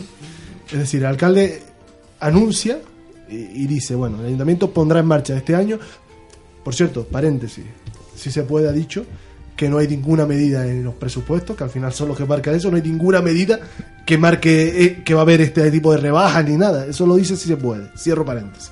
El ayuntamiento pondrá en marcha este año toda una batería de medidas para fomentar el crecimiento del tejido productivo y del municipio y con ello animar la creación de empleo. Para lograr cederá suelo gratis, ¿vale? Y exención fiscal. Incluso aportará fondos a nuevos proyectos empresariales. El alcalde, eh, Fernando Clavijo, está convencido de que hay empresas que son vitales para el municipio. Habría que ver cuáles. ¿no? Mm, Que la iniciativa privada no consigue poner en marcha por falta de acceso al crédito. Pero con la ayuda del ayuntamiento podrían conseguirlo. Según explica, si un proyecto es vital para el municipio, habría que, repito, saber qué es, qué entiende el alcalde por proyecto vital, ¿no? Y queda acreditado su interés general, la administración local podrá colaborar aportando suelo y ofreciendo recursos y ventajas fiscales. Se trata de poder encender la chispa inicial para que la idea empresarial arranque. Una vez que esté funcionando, nos apartaremos. Anuncia el alcalde seguro de que la medida conseguirá dar un nuevo impulso a la economía local. Eh, esta fórmula de colaboración público-privada podría aplicarse, por ejemplo, para rescatar el mayor proyecto hotelero del municipio, paralizado de- desde que en 2010 la constructora Frompeca perdió el inmueble de la calle Navegrimón, el famoso hotel con encanto, ¿no? que es uno de los grandes proyectos de anagramas como, como alcaldesa. Hoy, por ejemplo, la Caixa vende el establecimiento por de 124 habitaciones sin estrenar por 12 millones de euros. Porque nadie puede asumirlo. Se habló en su momento de marcas tipo NH que podían hacerse cargo, al final nada pudo ser. ¿no? Y luego, por otra parte, la oferta de suelo gratis es sin duda uno de los principales alicientes para capturar industria. Ver qué industria, ¿no? Porque Canarias no es precisamente los que trabajamos, estamos vinculados a sectores eh, medioambientales, por ejemplo, o sectores relativos con la industria. La verdad que Canarias, la industria precisamente no es que florezca, ¿no? Así lo cree Clavijo al asegurar que un estímulo muy importante para cualquier inversor, no solo porque el suelo de la laguna es caro, sino también porque el de uso industrial es muy escaso. De los 102 kilómetros cuadrados que tiene el municipio, eh, casi el 3% están catalogados como suelo industrial. El nuevo plan general cambia el planeamiento de un 6,5 de la superficie total y recalificaría eh, 400.000 metros cuadrados como industriales, además de otros 200.000, casi 300.000 para uso terciario. El ayuntamiento tiene muchas parcelas que queremos utilizar para generar empleo. Luego, además, esas empresas que logremos crear no nos pagarán impuestos y así obtendremos un retorno a nuestra inversión. Además, una vez que supere la etapa inicial, podremos venderles el suelo o cobrarles un cano. Este esta es la oferta con la que se inicia el 2014 que hace el alcalde de La Laguna. Yo creo que lo valoremos, es decir, que veamos si es realista, si esto tiene... Porque, repito, si se puede decir primero que en el presupuesto no aparece ninguna partida dedicada a este asunto. Esa es una de las cosas que denunciaba la oposición. Y, luego ver eh, si esto es real, es decir, hay empresas interesadas y qué empresa es vital, ¿no? ¿Qué proyecto es vital para el municipio? ¿Qué- ¿Un proyecto vital qué es? ¿no? Habría que aclarar muy bien qué es un proyecto vital. Tal vez un hotel, es verdad. Él pone el ejemplo del hotel ese porque no hay hoteles, solo tenemos dos hoteles en el casco histórico. Aquí tendríamos un tercer hotel. Mm, no sé, se los dejo a ustedes. A ver. Me toca a mí, por la parte que me toca. Bien, eh, lo que habla del presupuesto, mm, la ley de presupuesto permite a toda administración pública modificarla tantas veces como esté permitido. Entonces, si esa partida no está incluida, que creo que sí, creo que está incluida, sí. Eh, esa, se puede incluir de aquí a febrero o marzo, que permite la ley modificar la, la ley de presupuesto, permite que se haga esas modificaciones. Y vamos, si es necesaria y el, y el ciudadano lo propone y las organizaciones o la mesa de comercio, que es donde se reúnen todas las asociaciones y organizaciones empresariales, sería cuestión de aprovechar ese momento de esa mesa que creo que se reúne cada tercer miércoles de cada mes en, el salón de pleno, no, en la sala de, alcaldía, en la zona de alcaldía, y sería cuestión de proponerlo y recordarlo. Sobre todo, me imagino que el alcalde eh, establecerá unas reuniones con distintas asociaciones para esclarecer todo esto. Y lo que decíamos antes, eh, el tema del comercio no solo es franquicia, sino también hay que apoyar al comercio lagunero. Y el comercio lagunero no son las cuatro calles peatonales de la laguna. Yo he hablado también con Julián y con José Antonio Santana, o Juan Antonio Santana. Y, ellos están de acuerdo en que la zona de Bajamar, la punta, la zona nordeste, donde están los famosos hoteles que se han dejado caer de manera casualidad o de manera premeditada, no lo sabemos. No es cuestión de poner el famoso hotel de, de- de lujo que quieren poner en la zona de Palmeral de, de Bajamar, pero se puede mejorar el, turismo rural, que hay muchas cosas mm, apropiadas para, sobre todo para el, el- el alemán que viene mucho por la zona de, de la zona nordeste, que quiere ese tipo de, de- de turismo, no, no quiere esos grandes eh, hoteles de lujo, porque eso ellos lo tienen y les sobran. ellos buscan otra cosa, otro estilo de vida, el estilo de vida que tenemos en Canarias, no, no quieren un estilo totalmente europeo, ¿no? Y, y yo creo que sería cuestión de darle un poquito el sentido, no, no, no imponerse nunca y, y enfrentar. Yo soy a favor siempre de- del debate y del, cons- del consenso, no estar constan- constantemente eh, en enfrentamientos, ¿no? No sé, todas estas propuestas del alcalde, ¿no? Que- Vamos a ver, para mí, liberar suelo y hacer rebaja fiscal siempre es positivo para atraer empresas. Eh, eh, hasta ahí todo bien, ¿no? Vamos a ver, aquí la cuestión es la siguiente. Proyecto vital que es Eurovega. Claro. No, porque claro, a- a- el Adelson este que ahora en Madrid no puede estar dice, hombre, pues espérate que a lo mejor eh, de- no me voy de España, ¿eh? Porque claro, vamos a ver. Al final un político mm, y un alcalde está para tomar decisiones de este tipo. El argumento de si se puede, de esto no estaba en la partida presupuestaria, bueno, se puede modificar la partida perfectamente. Como hemos comprobado y hemos Y además, demostrado. Y además, eh, ellos deberían saberlo, ¿no? Por lo menos, antes de decir eso, informarse para no quedar en, para no quedar en evidencia. Solo un momentito, ellos mismos denuncian en muchos plenos de, oye, esta enmienda de modificación del presupuesto, a todos los plenos pasa lo mismo. Correcto. Es que el quejarse por quejarse tampoco, ¿no? Es decir, mm, aquí la cuestión es la siguiente. O, o- o las cuestiones. ¿Por qué esta medida ahora? Porque estamos un año de elecciones quizás. Porque son medidas que sin duda mm, son bastante mm, llamativas. Y otra cosa es lo que comentábamos y para mí lo más importante. Hay que compensar de alguna manera a los que ya estaban, ¿no? Porque dicen, yo que llevo capeando el temporal tanto tiempo, ¿por qué esta medida ahora para atraer nuevas empresas? Yo entiendo que con proyectos vitales el alcalde se refiere a proyectos que realmente generen empleo, macroproyectos importantes, ¿no? Que digan, "Mm, mire, me voy a instalar en este suelo que, que usted ha liberado y a cambio voy a contratar a X número de personas. Eso para mí es lo que se refiere con proyecto vital. Siendo, siendo X un número grande. Correcto. Claro, porque si, No, si no, no, Proyecto no. Vital es una, ¿no? Digo yo. Sí, sí, me refiero a una gran empresa. Claro. Pero ahora la siguiente cuestión es, mm, ¿qué gran empresa quieres traer a la laguna? ¿no? Porque también hay que respetar un poco el... Es que esto es un tema muy complejo, porque liberar suelo y le hacer rebajas fiscales es positivo para atraer grandes empresas. Las grandes empresas traen consigo empleo, pero también hay que tener cuidado de traer ciertas empresas que pueden mm, un poco descolocar el, el comercio lagunero. Por lo tanto, hay cosas positivas y negativas en todo esto. La pregunta es, ¿por qué ahora y no antes? ¿Cómo vas a compensar a los que ya estaban?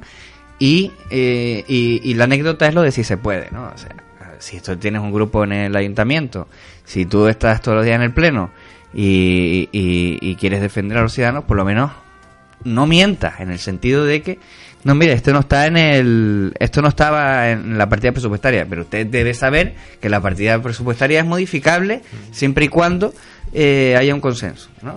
Por eso me parece llamativo. mira. Eh, por, por apoyar un poco a Mena y no nos lo comamos aquí entre todos. Ellos se quejan mucho y sí, también me imagino que la protesta va encaminada, oye, que nos has presentado un presupuesto y al final está acabado, has hecho un puzzle, has puesto las piezas donde has querido, has quitado otras y... No, que entiendo que un presupuesto tiene que ser un esquema más o menos lógico de lo que va a ocurrir durante la legislatura con el gasto y no un esquema de hay que presentar algo y adelante que ya lo iremos modificando. La propuesta, en principio, no me parece negativa. Atraer nuevas empresas es positivo, más empleos positivo. La situación que hay es la que hay. ¿Qué pasa? Que hay exactamente que ver qué empresas van a venir. No quiero añadir nada nuevo, pero echo de menos un actor muy importante en la laguna para crear empleo y que nunca veo que se, mm, se, se haga algún mecanismo de acción para generar empleo con él, que es la Universidad de la Laguna. En muchísimas ciudades del tamaño de la laguna con su universidad hay colaboraciones con la universidad para mm, apoyar proyectos de estudiantes. eh, se generan espacios donde los mismos estudiantes pueden iniciar sus pequeños negocios. Aquí no existe nada de eso. Aquí lo que existe, por ponerlo en justa medida, lo que hay es algunos foros donde la gente presenta empleo, cosas. sí. Que eso luego se concrete, ¿no? Hay la laguna empresarial. eh, Está se- el, el foro anticrisis sí, hay, es decir, hay, hay foros y el de o convivencia espacios, ciudadana. hay, hay foros don- y espacios donde la universidad participa. Y, y es verdad, el- la Fundación Empresa, la Fundación General que se llama ahora de la Universidad de Laguna, es verdad que tiene acuerdos con el, con el ayuntamiento en esa línea. Es verdad que luego no se traduce que sepamos. Ah, Que claro, sepamos. A mí eh. me gustaría saber cuántos proyectos eh, Salen adelante. salen adelante, porque acuérdense que una de las grandes cosas con la del plan general y todo lo que se habló es el parque tecnológico de Tenerife. Que al final no sabemos dónde va a estar ese parque, porque que si se, hay una parte en la higuerita, se dijo, luego que se lo llevan para el sur de la isla, es decir, y, y al final muchos de, los- de las empresas que, que del parque tecnológico, muchas son estudiantes universitarios que han montado ellos sus empresas, pero claro, que ahora no encuentran. Eh, yo tengo una compañera que me, me decía, dice, bueno, en nuestro espacio ahora, claro, pendiente de que se construya ese parque tecnológico cuando sea, nuestro espacio ahora es el recinto ferial. Y ahí es donde estamos, esperando a que nos den un, un- tengamos un lugar donde ponernos, ¿no? Entonces, ese tipo de cosas es lo que, lo que dice Sergio, ¿no? No hay conexión. Y luego una reflexión que, general que sí, que, que al el otro día pensando, yo, bueno, si pasa, porque claro, al final, el que vengan más empresas o que haya más empresas, siempre se asocia a, a empleo, ¿no? Dice, bueno, se gana que era más empleo. No tiene por qué. Y explico. Si una empresa ha capeado el temporal, ¿no? Supongamos que salimos de la crisis. Ha capeado el temporal con un trabajador o con dos trabajadores a base de echarle horas, como está pasando, una realidad que sabemos. ¿Qué le va a obligar al, al empresario cuando pase la crisis a contratar? Dice, bueno, si he pasado lo peor con dos empleados, ¿por qué voy a tener que contratar ahora? Yo entiendo que sí, que lo lógico es decir, bueno, yo quiero vender más, por lo tanto voy a contratar más para sacar más adelante. Pero no tiene por qué. Sí, pero ahí es donde está el matiz de proyecto vital. Claro, ahí es donde vamos, claro, claro. Es, saber qué es un proyecto vital. Un proyecto vital entiendo yo que es un proyecto grande y con grandes y con un gran número de empleados, entiendo. O de productos básicos para el consumo. Acércate Ah, para que te- productos básicos para el consumo. El mercado del agricultor debería tener estar ahí en su, su lugar. De hecho, se lo, lo quieren trasladar. No va a tener un lugar específico en el mercado nuevo. Y es- para mí es un proyecto vital para que no desaparezca el sector terciario tan básico y tan con- reconocido en los espacios que tenemos en, en el municipio, ¿no?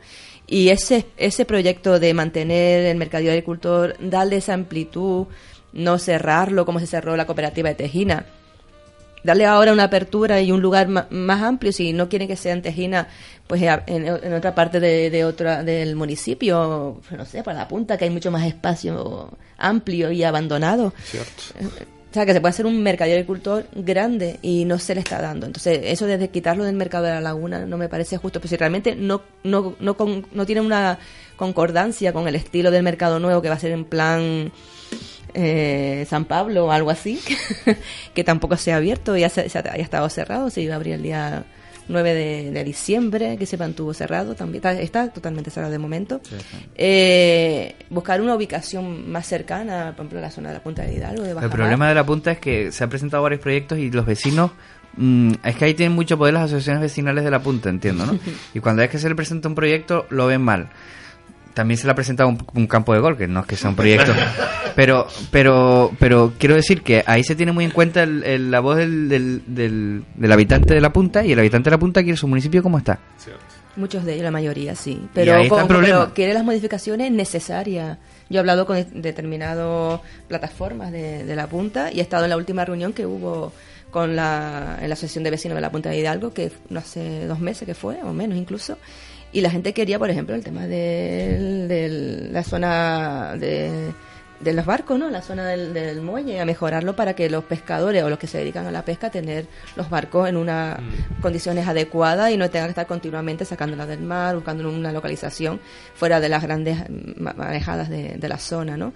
Eh, hay gente que quiere que la parte alta de la, de la punta, la zona de Omisián, pues también se- los, los- los grandes terrenos se le dé un otro otro sistema de prácticas de, de agricultura para los colegios, los institutos que estén más cercanos, ¿no? De Tejina. De Todo eso, eh, si lo quiere el, el- el ciudadano, lo que no quiere el ciudadano o el vecino de la punta, esos grandes proyectos que acabas de decir tú del campo de golf, que creo que es una cosa que no Eurovegas. es necesaria, Eurovegas, ¿no? Yo, yo pensando incluso en una moción que, que aprobaron, que presentó Cande hace, hace algunos meses, ¿no? y que antes comentaba, el empleo verde. Es que dentro de los proyectos vitales, una de las cosas que debería el ayuntamiento tener en cuenta es la implantación de esto. Es decir, yo creo que la laguna tiene condiciones, bueno, es que si hablamos de Canarias, Canarias tiene condiciones para que la, la energía renovable eh, eh, dieran empleo a muchísima gente y además empleo de calidad. Otra cosa es que algunos hayan pensado que la energía renovable es una forma de hacer negocio, incluso corrupción, eso es otra cosa. Siempre, pero siempre hay siempre. espacio para la corrupción. Siempre hay espacio para la corrupción, pero, pero que es muy triste.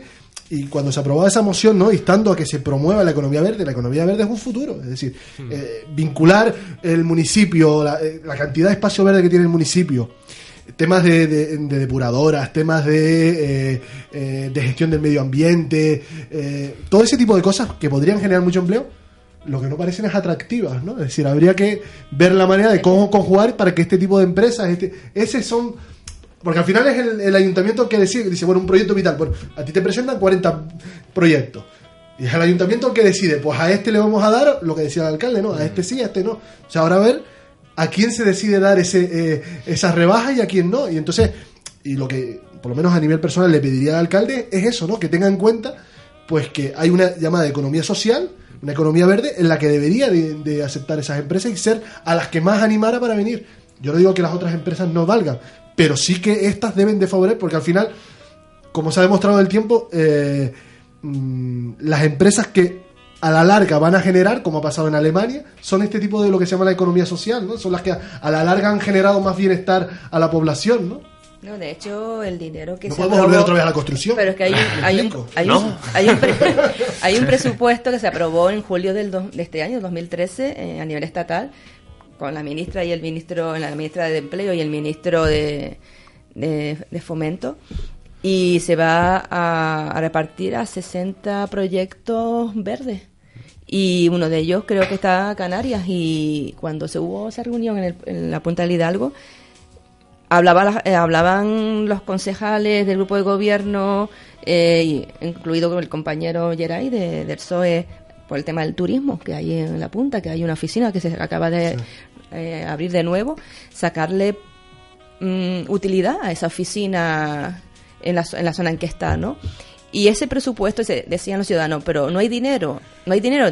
Yo comenté en ese momento, es que el presupuesto está aprobado, lo que tiene que el Ayuntamiento de la Laguna instar al Parlamento de Canarias, porque tiene que ser primero estatal y luego local, para que parte de ese, de ese presupuesto llegue a Canarias, llegue al municipio de la Laguna y se invierta en las zonas que tienen necesidad. Simplemente, es que no es tan difícil. Bueno, vamos a seguir hablando. La economía, no sé si tristemente o tal, pero sí vamos a seguir hablando. Por cierto, eh, antes de irnos a publicidad, comentario que nos mandan, para que vean que estamos conectados, ¿no? Directamente, Rubén Sascanio nos dice: El presupuesto lagunero se aprobó a finales de diciembre y apenas una semana después surge la propuesta de Clavijo. La improvisa. ¿no? Bueno, pues leemos ese comentario. Nosotros todo lo que nos vayan mandando lo vamos leyendo, si nos da tiempo, pero bueno, todo lo que nos manda, pues nos lo acaba de mandar por Twitter, así que lo leemos. Eh, hacemos un alto para publicidad, el último alto para publicidad, y cuando volvemos entramos en la parte final. Vamos a hablar de cómo esperamos el 2014 sobre proyectos, ya proyectos vitales. Pues vamos a hablar de proyectos, de cuáles son los proyectos para este 2014.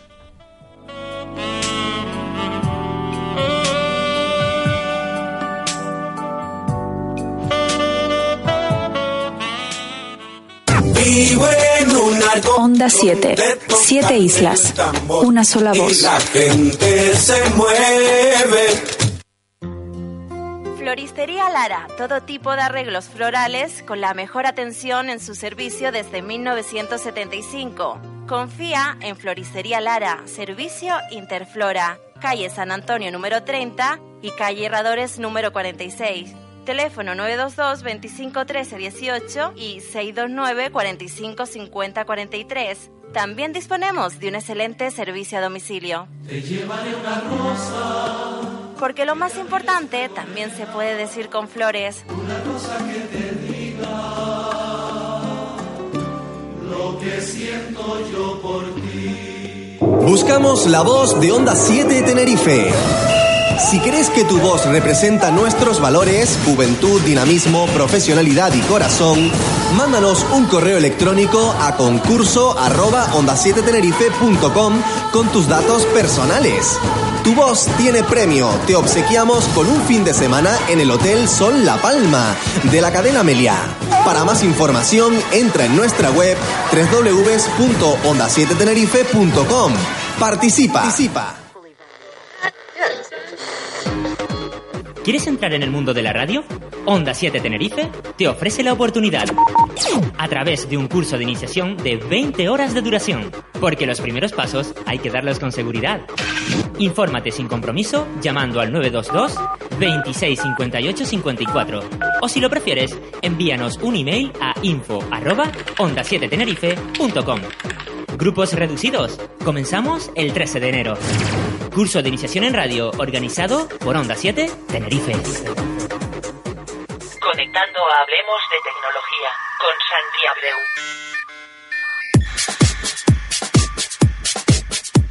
Todos los miércoles a las ocho y media de la mañana toda la actualidad tecnológica y por la tarde a las 5 hablamos de tecnología. Actualidad, consejos tecnológicos, novedades y trucos, curiosidades y mucho más en Onda 7 Tenerife. Búscanos en www.hablemosdetecnología.es. Con identidad propia, cercana, dinámica, profesional y con mucho corazón. Onda 7, estamos en el aire.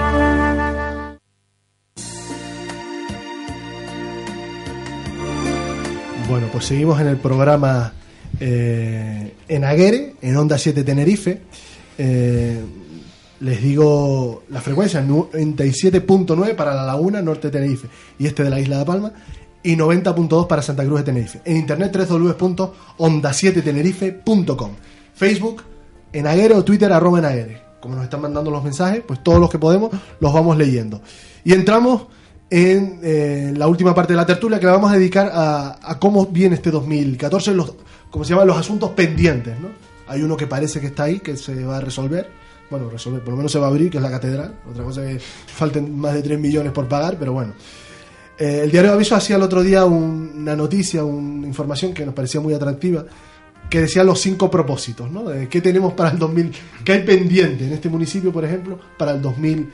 Yo añadiría algunos más, por ejemplo, que hemos hablado nosotros, el paro. El paro no es solo un problema de la laguna, es un problema que afecta a todo el país, ¿no? Pero bueno, hablaba de, de cinco aspectos interesantes, ¿no? Eh, pendientes. Por ejemplo, uno era el convenio, firmar el convenio de las chumberas, ¿no? Febrero es la fecha que se han fijado las administraciones para formalizar el convenio de reposición de las chumberas. Será entonces el momento de pasar de las palabras a los hechos y dejar atrás por fin años de reuniones. De la primera de ellas se beneficiarían 188 de las 688 viviendas con las que cuenta la urbanización y tendría un coste de 25 millones. Eh, si se firma el- en febrero el convenio, el famoso convenio, eh, en principio el primer trimestre del 2015 empezarían las obras. Otra cosa cuando caben, ¿no? Pero bueno, estamos hablando de quizá lo más largo, pero bueno, esa es una de las cosas, sobre todo la firma del convenio, que es lo que más preocupa a los vecinos en cuanto a saber, bueno, va a empezar. ¿no? Otro de los grandes temas de este año va a ser el plan general, como no. Este también debe ser el año de la aprobación provisional y definitiva, entre paréntesis, del nuevo planeamiento municipal. Esa es al menos la intención del gobierno local, que en vista del rechazo ciudadano surgido contra diferentes aspectos del documento ha optado por ralentizar su tramitación en busca de un plan general más consensuado. Eh, se trata de evitar que vaya a los tribunales ¿no? y ajustarlo en lo posible al contexto socioeconómico. Con todas estas reformas, todos estos retoques que se le ha dado al plan, parece que va a volver, van a volver que tener que sacarlo otra vez a exposición pública. Así que vamos un poquito. eh, a corto medio plazo podrá visualizarse un principio de acuerdo al respecto, que conllevaría una nueva exposición pública. Otro de los proyectos que, a juicio del diario Avisos, es el, está en el 2014, que es el refugio de la Punta de Hidalgo, que comentaba, ¿no?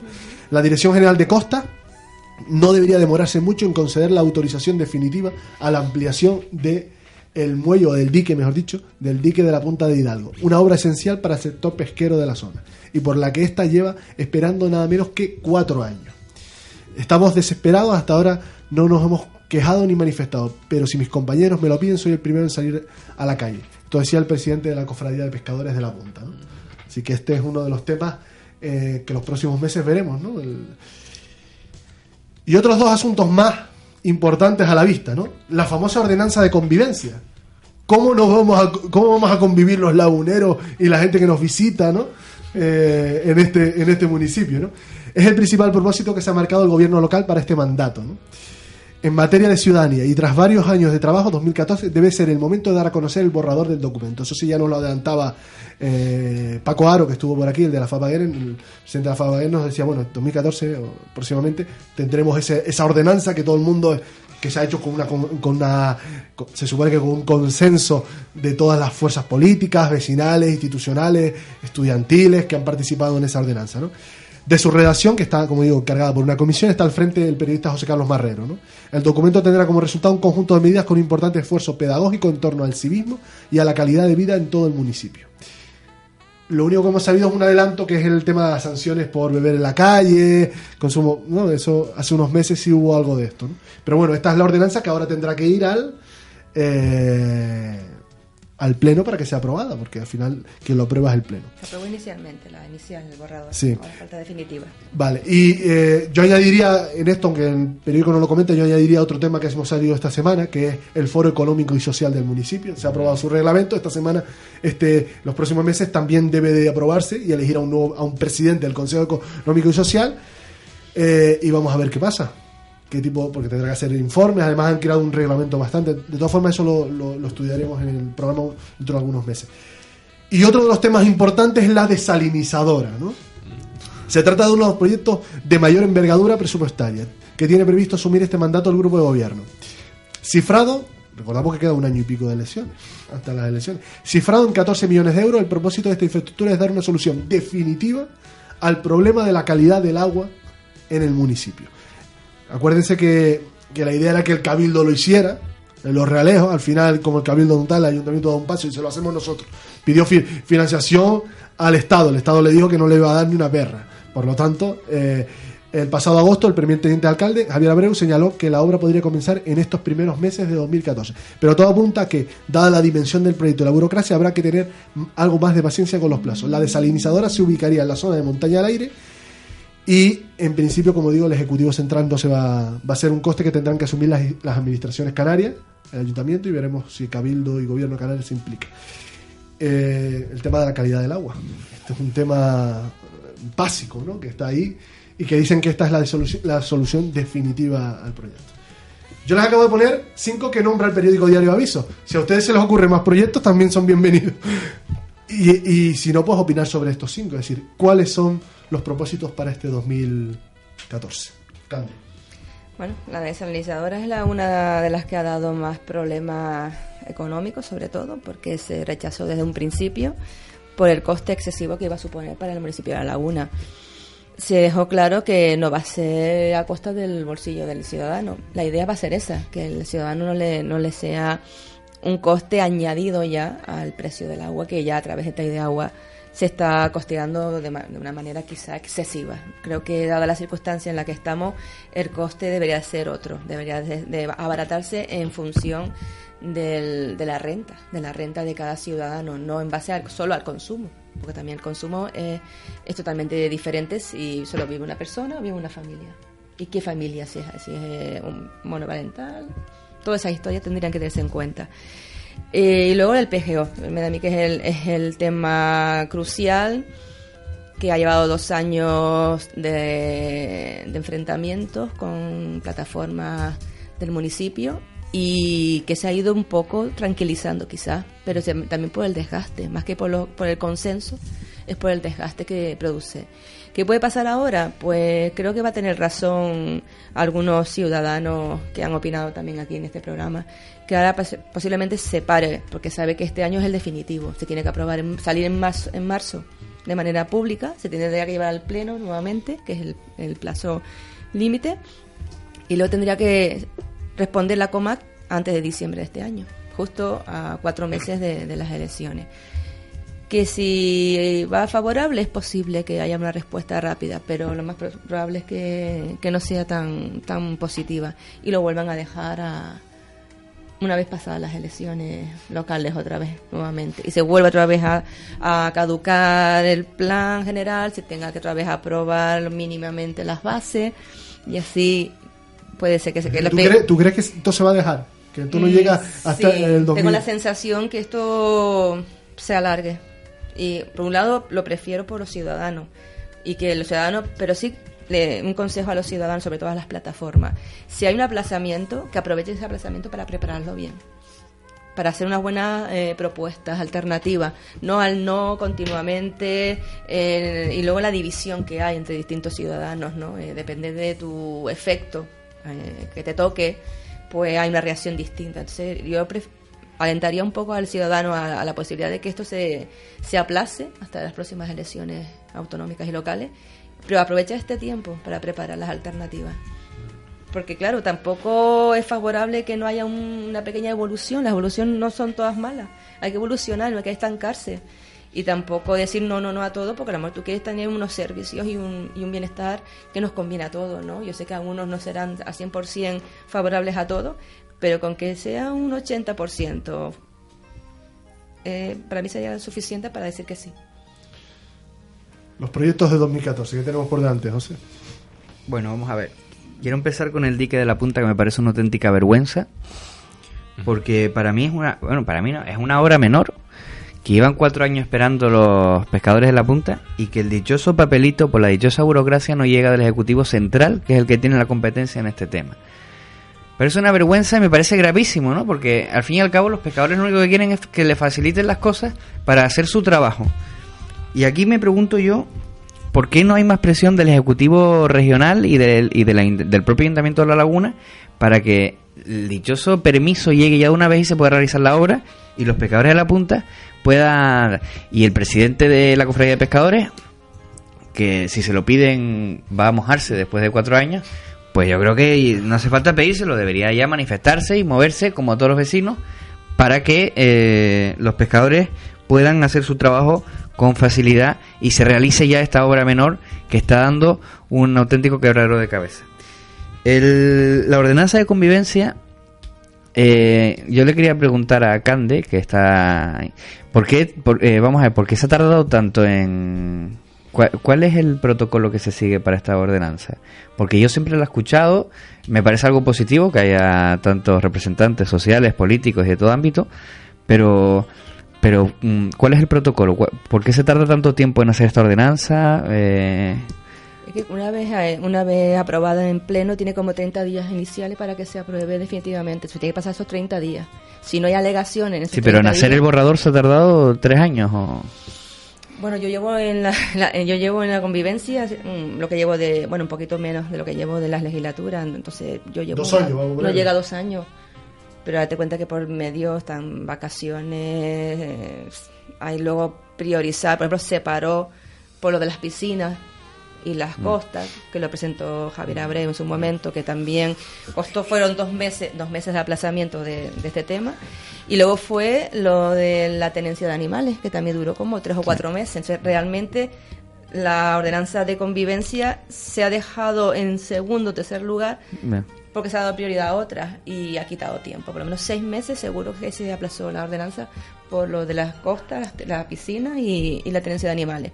Y luego, claro, el protocolo que acabas de decir, eh, llevarse al pleno, aprobarse inicialmente, Sí. llevarse otra vez a hacer una revisión, porque hubo una revisión después, porque era demasiado amplia para lo que abarcaba el ayuntamiento y el ayuntamiento se dedicó a aquellos puntos donde realmente podemos colaborar, porque hay, hay puntos que tienen que ser expertos en, en derecho, en legislación. De hecho, se llevaba siempre a una persona con conocimientos en, en jurisdicción y se llevaba de nuevo otra vez a la oficina técnica eh, de la asesoría jurídica del ayuntamiento para que viese que lo que estábamos aprobando estaba dentro de derecho, que no se nos estaba... Creo que había algún punto conflictivo ahí con, con los vagabundos o algo había ahí que... El tema de que de los... Sí, las que... personas en la calle, la Sí, que se, que se iba a evitar completamente, ¿no? Eh, por lo menos es cuando, se- cuando salió a la luz el primer, eh, los primeros resultados del foro de convivencia este, eh, eh, salían algunos puntos conflictivos que nunca más se han vuelto a salir y que ya veremos cuando salga definitivamente, ¿no? Esos puntos Porque lo de las caguitas de los perros y tal está claro que si es convivencia y tal, pero los puntos de vagabundos, eh, mendigos y tal, como para tener la calle Herradores y la carrera limpia, Limpia, ¿no? Ajá. de todo esto, va a ser un, un punto conflictivo y que yo creo que los vecinos no están al tanto de algunos puntos que... Mira, bueno, eh, yo tengo aquí, por dar un dato, hay una página web que acabo de encontrar que es www.lalagunaconvivencia.com donde ustedes tienen todo, las actas de las reuniones eh, y todo lo que hay, ¿no? Es decir, eh, lo digo porque lo pueden visitar, además lo pueden ver. Además que es público, ¿no? Sí, sí, y empezó en marzo, el 26 de marzo del 2012. Y la última, eh, 23 de septiembre de 2013. No sé si me lo confirma Candy. Sí, sí, sí, son esas, ¿no? antes- Si no ha habido después de, de eso. Pues bueno, No, esas son ha las... habido, ha habido Bueno, pues aquí en tiene actualizado octubre, hasta... noviembre. El último acta que tienen es de Ah, el septiembre. acta, el acta. El Reunión acta- no, no, el acta sí. Vale, pues Acta sí, puede pues lo ser. pueden ver, lo pueden ver. Pero bueno, quitando esto, me parece algo muy positivo que estén representados todos los... Sí, en principio tanto. ah, falta, falta gente, falta Mm. Falta asociaciones. gente, sí, sí. Pero, que, mm, pero claro. mm, Sobre todo mucho joven ha habido, ¿eh? Somos tanto, sí, hay de, de la Universidad de La Laguna, de los Scouts, eh, hay varias Ujú. asociaciones de jóvenes. Sí, Eh, me- está bien. sí, sí, Bueno, y- sobre todo el tema del consumo del alcohol, que había gente También, que se quejaba sí, que siempre relacionaban a la gente joven con el tema del consumo del alcohol, que no era real. Que no. Y el tema estrella que es la desalinizadora, ¿no? Es decir, el eterno problema del agua en la laguna, campaña electoral del PSOE, en las últimas elecciones se centró en el agua cuando se presentó Gustavo. Eh, El agua mata. Correcto. Y vamos a ver, el, el lagunero quiere una quiere un agua de calidad ya, de, una vez, ¿no? Y, y la dichosa desalinizadora esta me parece totalmente necesaria a, y a la par que me parece necesaria la participación tanto del gobierno central como del gobierno regional como del cabildo. Tienes razón en que, en que el lagunero no puede pagar de su bolsillo eh, la millonada que cuesta la desalinizadora. Es positivo que se plantee y que se haga, pero hay que presionar hasta el último minuto para que tanto Cabildo como Gobierno regional como Gobierno central financien esto que es un bien para todos los ciudadanos. Es decir, entonces ¿para qué está el Gobierno? ¿Para qué está? Para, eh, al fin y al cabo, lo- la función del Gobierno es eh, ayudar a este tipo de iniciativas básicas para uno de los municipios más importantes de Canarias. ¿no? Por eso me parece un proyecto vital que debería mojarse todo hasta el último minuto. Y, eh, por cierto, lo de quería comentar que me, me acordé ahora de, de los, los dichosos botellones estos. Eh, el- en el túnel del Sinaguere, eh, los vecinos están cansadísimos ya. Las redadas son innumerables cada viernes y sábado por la noche porque se ha convertido en un punto de botellón macro conocido en todo el municipio.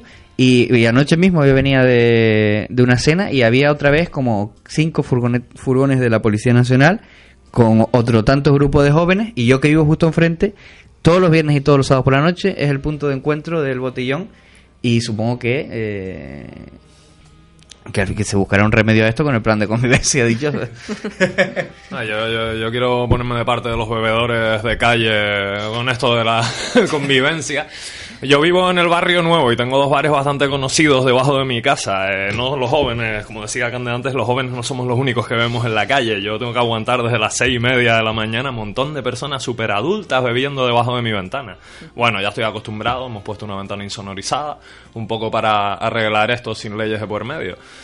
Eh, en el Aguere la verdad es que yo he ido un par de noches a tomar cerveza y aquí hay conflictos de leyes. No puedo fumar dentro del local, tengo que salir del local, tengo que fumar en la calle, voy a molestar a alguien, es lo que hay, no voy a quedarme en silencio.